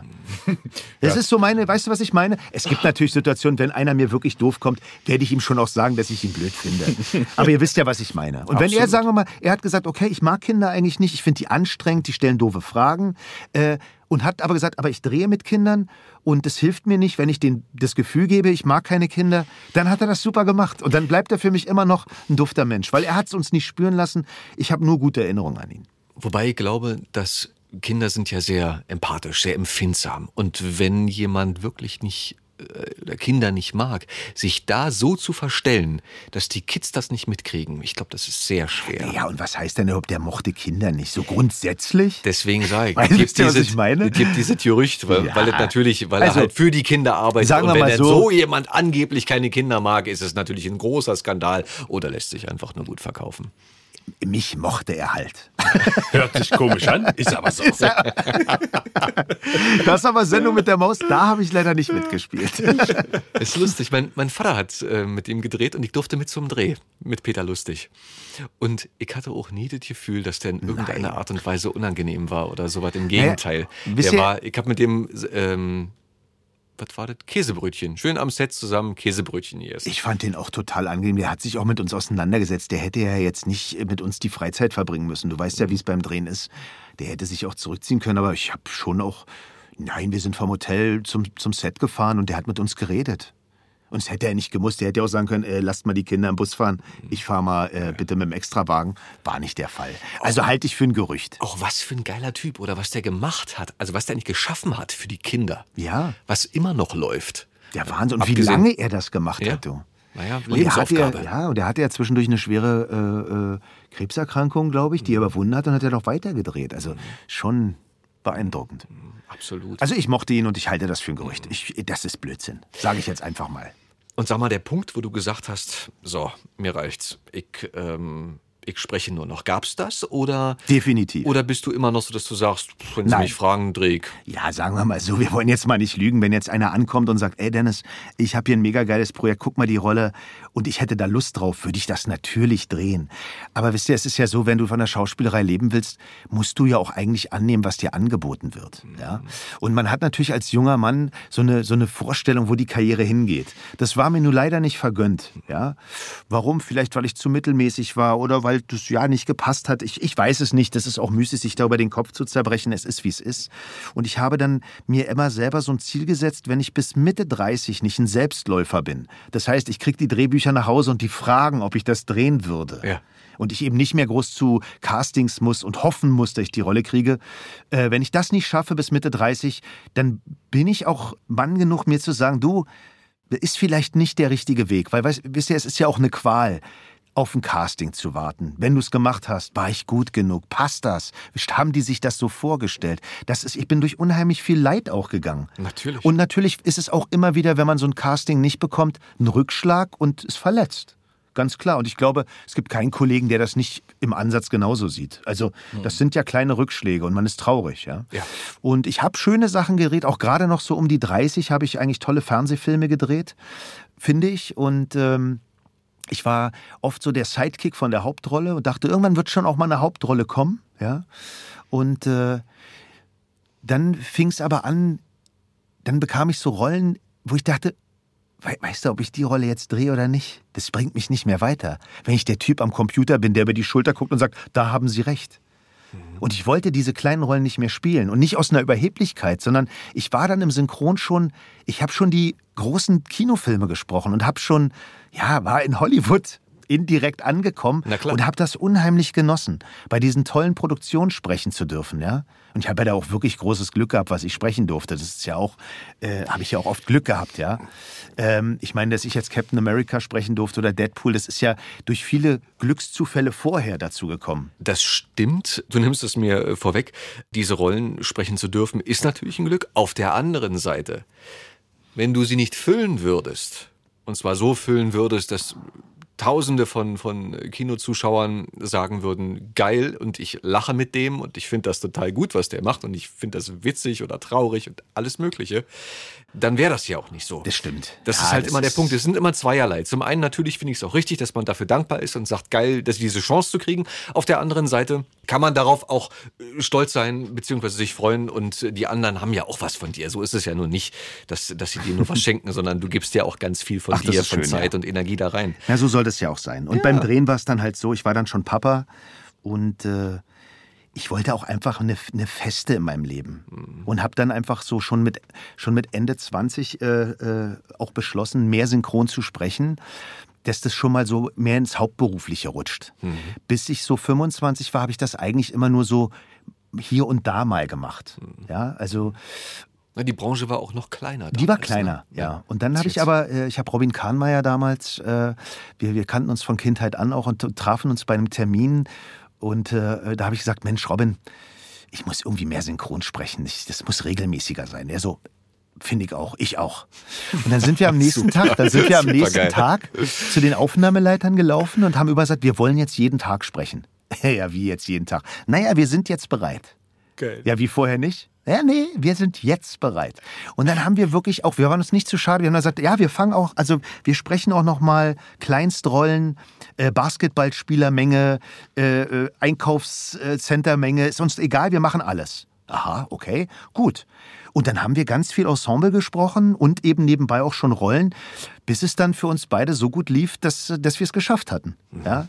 Also wir waren uns da nicht zu schade zu sagen, wir gehen jetzt nochmal einen Schritt zurück äh, wir wollten einfach jeden Tag sprechen, weil Synchron ist auch wahnsinnig viel Übung und man muss sich da auch drauf einlassen und sich auch offen sein, sich weiterzuentwickeln. Und das haben wir damals begriffen in dem Alter und haben das durchgezogen und sind ja, wie man glaube ich sagen kann, beide sehr erfolgreich geworden. Ne? Absolut. Ja, das kann man auf jeden Fall bestätigen. Ist heutzutage natürlich auch nicht mehr so einfach, wenn ich sage, oh, oh, so wie, wie die beiden will ich das auch machen. Ja. Äh, abgesehen jetzt mal von der Pandemie. Gut, auf der anderen Seite gibt es auch mehr Rollen, muss man fairerweise sagen. Wir hatten natürlich, äh, wurde ja nicht so viel synchronisiert wie heute. Es war schon auch schwieriger, große Rollen zu bekommen. Ja. Mhm. Aber ich gebe dir recht, wir waren familiärer, wir kannten mhm. uns halt auch alle untereinander. Das ist mhm. heute ja nicht mehr ganz so möglich. Ja. Mhm. Und es gibt ja heute auch noch viele tolle Kollegen, aber die Aufnahmeleiter haben ja teilweise gar nicht mehr die Möglichkeit, ihre Arbeit zu machen, weil so viele Leute kommen äh, und ja. sich, sich, bewerben und sagen, ich, ich, würde gerne, ich möchte gerne, ich muss.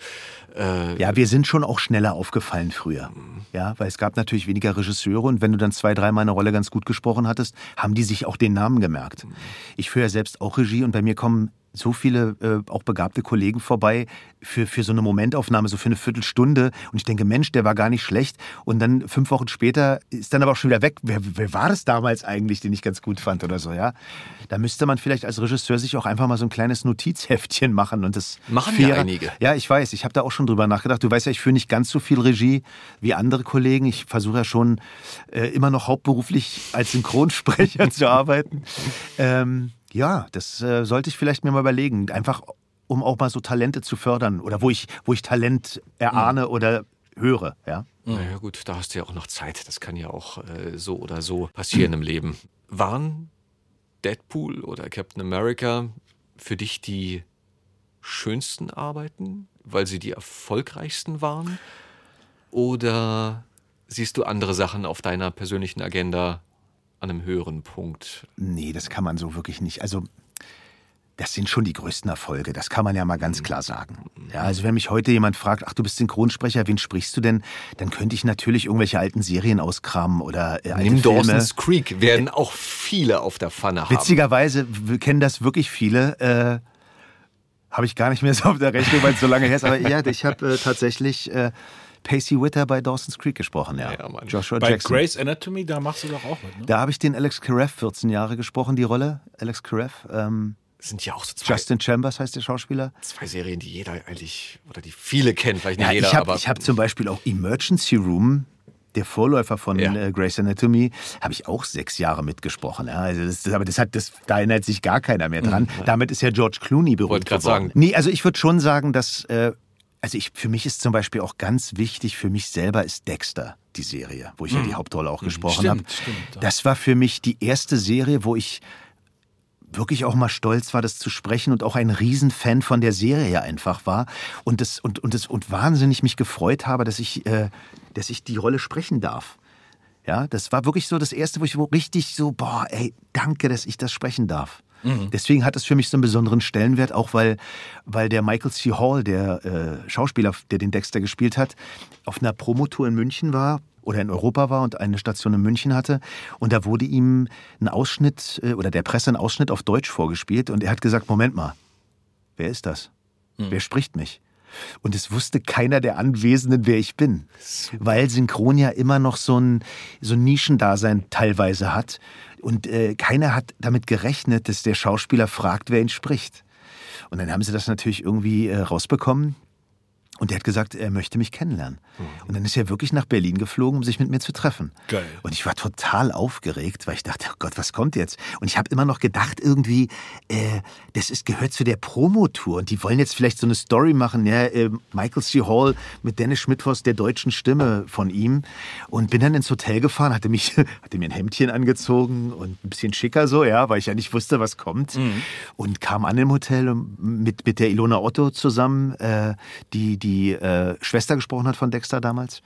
Und äh, der Michael C. Hall war tatsächlich mit seiner Schauspielkollegin, die die Schwester gespielt hat, verheiratet. ah, geil. Also sind wir da zusammen hingefahren. Ähm, und äh, an, der, an der Rezeption wurde es gesagt, ja, äh, bitte in den, äh, in den Konferenzraum, weiß ich was, F oder so, ja. Also sind wir da hingegangen und ich das ist ja komisch, Mensch. Dachte, kommt jetzt hier gleich ein Presseteam oder so. Und irgendwann kommt wirklich Michael C. Hall mit verwuschelten Haaren. Also sah aus wie Pyjama-Oberteil in der ausgebeulten Jogginghose und meinte so, ey, nice to meet you. Ich wollte dich einfach mal kennenlernen. Und ich so, ey, das freut mich. Ja, weil weißt du, ich habe deine Stimme gehört und da habe ich so gedacht, ey, der klingt ja wie ich. Äh, Also nur auf Deutsch. Aber ich schätze, das ist die Idee dahinter. Ich so, das ist die Idee. Und es war, er hat mir natürlich in dem Augenblick eigentlich das größte Kompliment gemacht, was du als Synchronsprecher eigentlich bekommen kannst. Also, weil ich würde auch komplett verstehen, wenn ein Originalschauspieler es erstens nicht interessiert, wie er in einem anderen Land klingt, ja, oder es sogar blöd findet. Auch das würde ich komplett akzeptieren. Weil er natürlich sagt, nee, wieso ist ja eine ganz andere Stimme, was soll das, ja? Und das ist natürlich dieser, dieser tolle Michael C. Hall mir sagt, er, er hat es gehört und dachte, das klingt ja wie ich, ist für mich eigentlich einer der schönsten Erlebnisse. Auch, auch ja. ein Ritterschlag, definitiv. Total. Und äh, als es dann zu Captain America kam, war ich schon auch sehr, habe ich mich sehr gefreut, dass ich den sprechen darf. Ja, klar. Man ist ja selber auch immer noch kleiner Junge und so ein bisschen Marvel-Fan sind wir ja alle, oder? Ja. Und als dann eben noch den, der Ryan Reynolds, äh, den ich ja dann schon lange gesprochen hatte, als ich hörte, er spielt Deadpool, dachte ich, geil, noch ein Superheld. Ich wusste aber überhaupt nicht, wer Deadpool ist. Also habe ich mir einen Comic geholt. Was sehr verstörend war. Ich weiß nicht, hat einer von euch schon mal einen Deadpool-Comic sich angeguckt? Nein. Lobo-Comics waren bei mir so Also die, mein Deadpool-Comic hieß äh, Deadpool Against the Marvel Universe und er vernichtet alle. Er bringt die Avengers um, er tötet sie alle. Und ich so, komisch. die Interopa rief mich an, ähm, die den Film gemacht hat und äh, sagte, ich soll mir den angucken. Und dann bin ich da zur Interopa gefahren, wurde in so ein Kämmerchen gesperrt und durfte mir den Film anschauen. Und ich sage euch, ich saß da und war so geflasht. Ich fand den Film so geil. Und da habe ich mir, ja, das war auch so ein Glücksmoment, wo ich sagte, und ich darf den sprechen. Wie geil. Geil. Das- Aber ich glaube, der ist auch so der sympathischste Superheld, glaube ich, von der ganzen. Er ist der lustigste, weil er sich selbst auch nicht ernst nimmt. Ne? Und das ist, äh, finde ich toll. Ja. Und äh, klar, das sind so, das sind so Highlights. Ansonsten habe ich natürlich viele schöne Sachen gesprochen und äh, hoffe, da kommen auch noch ein paar tolle Sachen. Hast du was in der Pipeline? Darfst du natürlich nicht Ja, sagen. dürfen wir ja immer nicht sagen. Ja. Aber ich sage mal so, es sieht so aus, als ob ich noch mal einen Superhelden sprechen darf. Hm, Spoiler, Spoiler. Ziemlich gut. Ne, da können ihr- wir uns ja darauf freuen. Der tolle Joachim Tenstedt hat mal zu mir gesagt, äh, Weißt du, Kleiner, das Ding ist das, wenn du über 40 bist, kriegst du, kommen keine Schauspieler mehr dazu. Bis dahin musst du deine Feststimmen haben. Dann passiert nicht mehr viel, außer ein Kollege stirbt. Und das ist das Traurige. Ich denke nicht, dass noch große neue Feststimmen bei mir dazukommen. Deswegen muss ich hoffen, dass die Jungs, die ich spreche, eine tolle Karriere weiterhin haben, weil daran hängt auch meine Karriere. Du, hattest ja, du hast ja auch die ähm, Stimme von Eddie Murphy hast du ja übernommen, ne? oder? genau, ja. Als der Randolph damals gestorben war, äh, hatten die sich für mich entschieden, dass ich das weiterspreche, den Esel von Schreck damals. Ja. Das gab natürlich auch viel Kritik und gibt es auch bis heute. Okay. Äh, was wahrscheinlich auch ein bisschen daran liegt, dass ich einfach nicht einsehe, Randolph eins zu eins nachzumachen. Ich sage dann immer, ich mache das nicht, weil Randolph ist gestorben und das ist sein Markenzeichen gewesen und die Stimme gehört Randolph und äh, für mich gehört es sich nicht, das, das äh, eins zu eins nachzumachen. Weil ich sehe das so, dass ich finde, wenn ein Kollege geht, hat er auch das Recht, dass wir seine Stimme vermissen.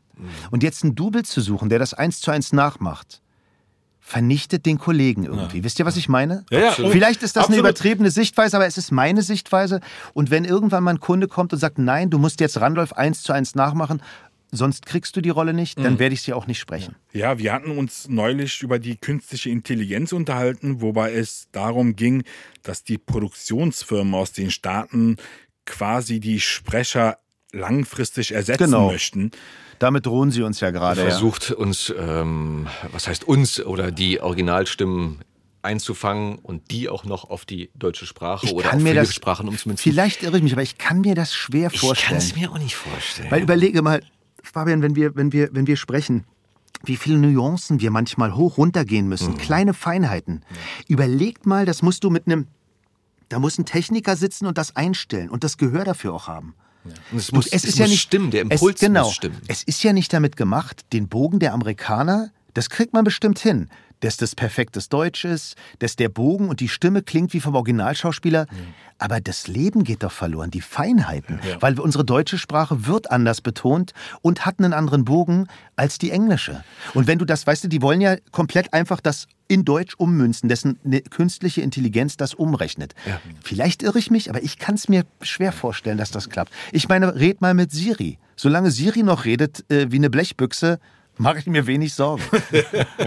Ja, aber es gehört ja auch dazu, wenn man das so ausspricht, wo du halt feinste Ja. Akzente setzt und dann sagst du, mein Gott, jetzt habe ich Gänsehaut Ein bekommen. Bibbern in der Ja, aber, aber wisst ihr, wir drei, die in dem Job arbeiten, wir wissen das, wie fein das manchmal ist. Was für einen Unterschied das macht, das letzte Wort leicht anzutippen oder fallen zu lassen. Ganze Stimmung, das ist eine Stimmungsschwankung. Einmal ist es hoffnungsvoll, nach unten fallen lassen klingt es traurig oder so, ja. Und wir wissen das und ich glaube, dass wir unterschätzt werden. Ich glaube, die Leute, die Fernsehen gucken, wissen nicht, was, wenn es eine gute Synchro ist. Es gibt auch natürlich nicht so tolle. Wie viel Gefühl da auch hintersteckt und wie viel Schauspielkunst da auch bei ist. Ja? Aber weißt du, selbst, selbst bei dem Punkt, denke ich, ist es erstaunlich. Es, es gab ja wirklich in der Vergangenheit jetzt auch äh, auf Netflix und so Serien, die so schlecht waren, weil die so schlecht kalkuliert waren, Ja, ja. weil äh, versucht wurde, von einer Firma die andere Firma zu unterbieten und so, dass die Fans sich beschwert haben und dass diese Serie erstmal aus dem Programm genommen wurde und dass sie neu gemacht wurde. Ja, das ist natürlich eine tolle Entwicklung und ich hoffe, dass das nicht verloren geht, dass es nicht nur ums Geld geht, äh, sondern dass, dass wir auch weiterhin mit der Liebe dabei sind. Und damit meine ich auch die Kunden und die Firmen.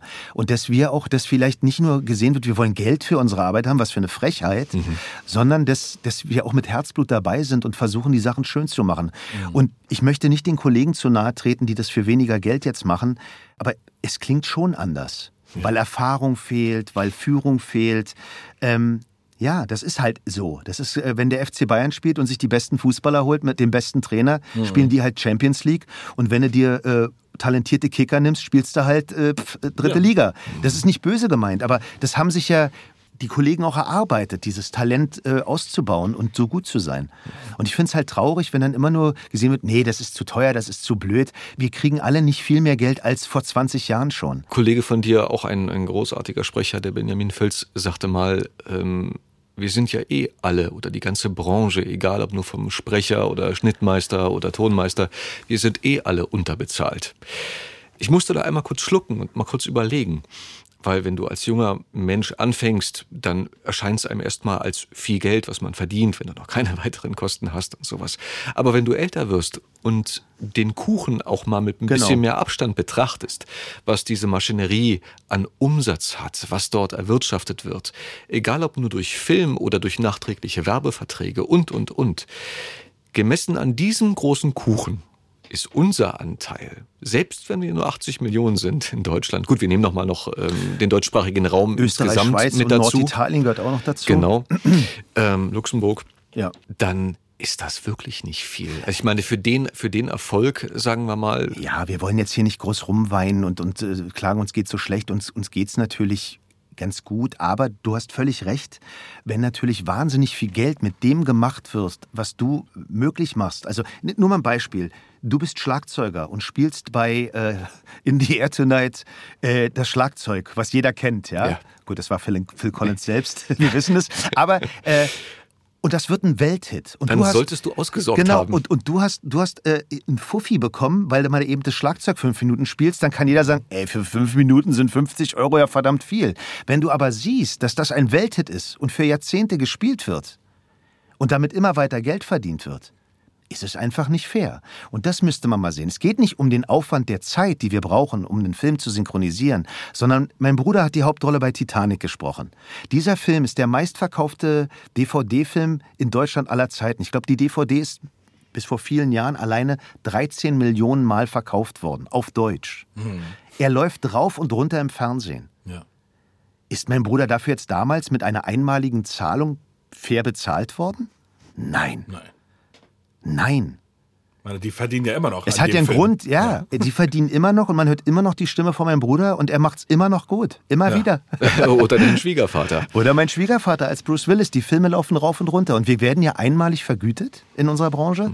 Und dann hört sich das erstmal wie viel Geld an. Irgendjemand steckt das Geld sich doch ein. Ja. Und hat nicht mein Bruder einen Anteil daran verdient, weil man ihn immer wieder hört? Also ich finde schon. Ich kann das nur unterstreichen. Aber wir wollen, gut, das ist, ja. das bricht hier den Rahmen. Okay. Das stimmt, das stimmt. Aber, aber dennoch, Dennis, gibt es, ähm, gibt es Sachen, die du dir, abgesehen von dem gerade eben Gesagten, äh, wünscht für, für unsere Branche, für die Produktion, für die Fans, für die Zukunft, abgesehen von deinen, äh, von deinen Feststimmen, dass die weiterlaufen und dass die hoffentlich gut zu tun haben werden. Ja, du, ich wünsche mir einfach, dass wir vielleicht wieder, ähm, gut, nun haben wir gerade diese Pandemie, es ist sehr, ich weiß nicht, wie es euch geht, dadurch, dass wir jetzt, wir arbeiten ja sowieso meistens als Sprecher alleine, aber durch diese Pandemienummer jetzt auch noch mit, äh, man sieht sich ja nicht mal mehr auf dem Gang, ich vermisse schon die Zeit, wo wir die Kollegen auch kannten und uns auch unterhalten haben. Wisst ihr, wir sind alles Synchronsprecher und wenn ich dann aber die Hälfte nicht mehr kenne, ist das irgendwie traurig. Ich weiß nicht, ob man das nochmal ändern kann. Was aber ganz wichtig ist, ich hoffe, dass wir wirklich wieder dahin kommen, dass wir uns Zeit lassen für die Synchronisation, dass wir es mit Liebe machen und wirklich versuchen, das Beste rauszuholen. Und nicht nur, wie können wir es noch schneller und noch billiger produzieren. Das liegt aber nicht an uns Kollegen, äh, sondern das liegt wirklich an den Kunden und auch teilweise an den Firmen. Ja, weil so werden wir uns selber irgendwann erledigen. Was schade wäre. Oder was heißt, wir werden uns erledigen, aber die Synchros werden dann halt wahrscheinlich immer schlechter. Und irgendwann merkt es vielleicht keiner mehr, dass die schlecht sind. Ich weiß es nicht. Na ja, gut, ich meine, es gibt ja immer noch so Sachen, ne? wenn du jetzt in alte Brandsachen reinhörst und dir Bud Spencer anhörst und sagst, meine Fresse, was, wie, wie geil war denn das eigentlich? Warum, warum haben die da so eine, so eine, so eine saumäßige Sprache? Auch wenn man nicht jedes Wort versteht. Warum ist es immer noch, immer noch verdammt witzig, dazu zu hören, dazu zu gucken? Und warum ist es auch teilweise egal, dass es so weit weg vom Original ist? Ja, das war damals so, eine, so, eine, so, ein, so ein Modeding. So ein, also so ein, das hatte der Rainer Brandt damals mit die zwei losgetreten. Und dann war das irgendwie schick und lustig. Und man lacht ja auch drüber. Immer noch, ja? Wir sind heute halt viel näher am Original. Also wir versuchen viel mehr, den, die Originalschauspieler äh, zu bedienen. Das ist auch was Tolles, finde ich. Ja. Aber vielleicht könnte man auch mal wieder so eine Sparte aufmachen, wo einfach mal wieder Blödsinn geredet wird. Vielleicht sollte sich das mal jemand trauen. Ja? Vielleicht, dass irgendein Kunde äh, ein Projekt kauft, was vielleicht im Original schon nicht so gelungen ist, weil einfach nicht gut. Und man sagt, wisst ihr was, das Ding ist eh scheiße. Jetzt haut mal da irgendein Blödsinn drauf. Vielleicht würde das eine Fangemeinde finden und könnte Kult werden. Aber, Also weißt du, aber wer gibt dafür Geld aus? Wer riskiert das? ne? Weiß vor es nicht. einigen Jahren habe ich einen Superheldenfilm aufgenommen, der im Original völlig ernsthaft als Superheldenfilm produziert wurde. Da gab es dann halt eine deutsche Synchronfassung, die halt den Film oder die Helden durch den Kakao zieht. Und das wurde auch auf Blu-ray und DVD äh, produziert. Und dann kam dann die Hiobsbotschaft, alles muss eingestampft werden. Die haben die gesamte Produktion aus den Regalen wieder Rausgenommen. rausgenommen und durfte halt nochmal synchronisiert werden. Okay. Ja, Naja. also Heftig. teure Angelegenheit. Dennis, mein Lieber, als, als äh, zu guter Letzt, ähm, weil ich glaube, dass du ja eine sehr große Fangemeinde hast. Ich meine, du bist auch auf Instagram vertreten, genau wie deine Tochter. Ähm. ich glaube, 80 Prozent der Follower von mir mögen eigentlich meine Tochter, aber ja, das stimmt. Ja. Ähm, wenn jemand kommt und sagt, boah, der Typ, der ist geil, das will ich auch machen. Was soll denn der dann machen? Ah, was soll denn der dann machen, ja? Naja, die Schule abbrechen. Eine Tischlerausbildung? nee. Ja, also grundsätzlich, wenn man als, als junger Mensch den Weg gehen möchte, muss man natürlich ganz klar sagen, das ist Schauspielerei. Da führt jetzt auch kein großer Weg dran vorbei. Ja? Äh, gut, außer du wohnst jetzt in Berlin und bewirbst dich jetzt als Kind schon und wirst hier äh, Kindersynchronsprecher. Aber die meisten wohnen ja nun mal eben nicht in Berlin. Und ähm, Gut, es wird auch in Hamburg und München gesprochen. Das stimmt natürlich, Aber, entschuldige, Aber, die, aber, natürlich. aber der Aber- aber- Großteil findet hier statt. Du hast stimmt natürlich schon, recht. Es gibt noch München, äh, bisschen, ganz bisschen Köln, es gibt äh, Hamburg und Berlin. Und mehr gibt es, glaube ich, auch nicht. Ja? Ja. Wenig. Ja. Das ist ein Teil der Schauspielerei. Äh, und dann sollte man auch den Weg konsequent gehen. Ja? Ist meine Meinung. Und was anderes kann ich da auch nicht groß raten. Ne? Und alles andere ist dann teilweise. Letztendlich ist alles am Ende auch immer Talent. Ja, auch wenn du jetzt eine Schauspielausbildung machst, heißt es nicht, dass das dein Ding ist. Ja, wir haben ganz tolle Kollegen, die auf der Bühne grandios sind, tolle Filmkollegen, äh, die einfach sich schwer tun, diese Technik, die wir beherrschen müssen beim Synchron, einfach zu erlernen oder umzusetzen. Du weißt, was ich meine. Es Ja. ist jetzt vielleicht für Leute, die das nicht kennen, nicht ganz verständlich, aber es ist ja auch ein technischer Beruf und das Schwierige ist halt, das irgendwie so hinzukriegen, dass man all die technischen Ansprüche hinbekommt und dann noch verständlich ist, trotzdem aber nicht zu sauber spricht und dann noch das spielt und noch die Lippen trifft und das alles zusammen. Ja, also, wer das machen möchte, ab zur Schauspielschule oder Tischlerausbildung. Gab es eigentlich äh, für dich einen Moment, wo du mal im Studio standst und gedacht hast, sag mal, läuft hier die versteckte Kamera? ja. Ja, also jetzt, jetzt bin ich ein bisschen überrumpelt, aber ich hatte den Moment tatsächlich, wo ich dachte, die verarschen mich doch. Mist, das hätten wir vorher besprechen und jetzt sitze ich hier. Aber das gab es tatsächlich. Ja, das war, da hatte ich eine Cutterin. Ja, pass auf, ich, ich erinnere mich. Wir hatten eine Cutterin, die vom Filmschnitt kam. Sie hatte mir sogar erzählt, dass sie, äh, ah, wie hieß die, Wolkenstein, diese Anwaltsserie, wo ich auch mitgespielt habe in einer Episode, die, das hatte sie geschnitten. Also sie kam vom Filmschnitt. Und sie brauchten aber eine Cutterin beim Synchron. Und die war ja noch nicht so, ja, die hat halt Filme zu Hause geschnitten. Und wir waren nun im Synchronatelier. Und äh, sie meinte, Mensch, Dennis, ich, ich, das ist so lustig, ich kenne dich ja, weil ich habe dich ja geschnitten. Und äh, deswegen kam ich hier so vertraut vor. Ich hatte die Frau vorher noch nie gesehen, ja. Und sie meint, aber du sprichst viel synchron. Ich so, ja, ja, ja, ja. Ja, du hast ja hier die Hauptrolle in der Serie gesprochen. Ich so, ja, ja, mache ich immer noch. Ja, ja, ja, ja. So. Und den Regisseur, der sprang irgendwie ein, den kannte ich auch nicht. Und dann gab es so eine Situation, der Regisseur wusste nicht mehr genau, was jetzt passiert und, und sprach immer von hinten, ja, ich, bin- ich bin jetzt gerade raus, du musst doch, du musst doch. Und gleichzeitig sagte die Cutterin immer zu mir, du warst gerade viel zu kurz. Und ich so, ja, ja, ich weiß, ich weiß, ich weiß. Und der Regisseur sagte, wieso macht er das jetzt? Ich kenne die Serie nicht so gut und so. Und die Katrin sagte immer wieder, Dennis, du warst zu kurz, du warst zu kurz. Und irgendwann sagte er sich so, ja, ich war zu kurz, ich weiß. Warum? Fragte sie mich, warum? Ich so, weil ich nicht breit genug gesprochen habe. Das ist jetzt hier irgendwie so Insider-Gequatsche, ja, Aber, und wie gesagt, und der Regisseur, und irgendwann dachte ich, ey, die verarschen mich doch. Weil beide auf mich einredeten und mich als Sprecher Sachen fragten, ja, die, die ich gar nicht beantworten kann, ja. Und das war so ein Moment, ist jetzt schwer nachzuvollziehen, wenn man sich in unserem Beruf nicht auskennt. Voll, dann sag ich sie, sie so, warum warst du denn so? Ich so, pass auf, ganz kurz, das wird immer wieder passieren. Dafür bist du da, um mir dann zu sagen, du warst zu kurz. Ach so, hast du nicht mit Absicht gemacht? Nein, war keine Absicht. War aus Versehen. Ach, dann bin ich beruhigt. Ich dachte, du wirst dir schon was dabei gedacht haben. also, das war so ein Moment, wo ich dachte, die verarschen mich doch. Super cool. Dennis, mein Lieber. Da wir jetzt schon, ich glaube, wir haben mal anfangs gesagt, wir machen eine Folge ungefähr 20 Minuten lang, vielleicht 30. Mach's halt zwei Stunden, das wird's. jetzt, jetzt sind wir bei, bei, bei lange. Mm, da wir schon so weit vorangeschritten sind, würde ich sagen, ich muss es jetzt hier, so leid es mir tut, liebe Hörer. Aber das Bier ist doch noch nicht alle. Ja, das trinken wir jetzt noch aus auf dem Weg nach Hause und dann, ähm, und dann bestellen wir Dennis ein Taxi. Ähm, oder rufen Dasha an und äh, Genau. fragen sie, ob sie ihn abholen kann. Mann, vielen Dank, dass du hier warst. Ja, Danke, gerne. dass du den Weg hergefunden hast. Ich glaube, du hast äh, unseren Hörern wirklich und Hörerinnen viel, viel Freude gemacht. Ja, ihr schneidet das ja noch ein bisschen zusammen. Mein Ja, ich Gequatscher kann nicht. ja keiner hören. Ja, ja, ja, ja, wahrscheinlich.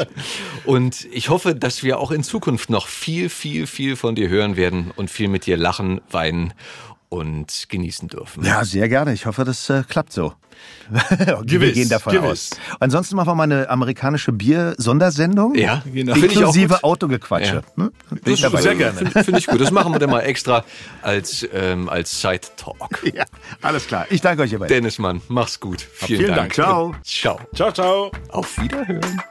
Das war die Stimme dahinter. Die Stimme dahinter. Moderiert von Fabian Oskar Wien.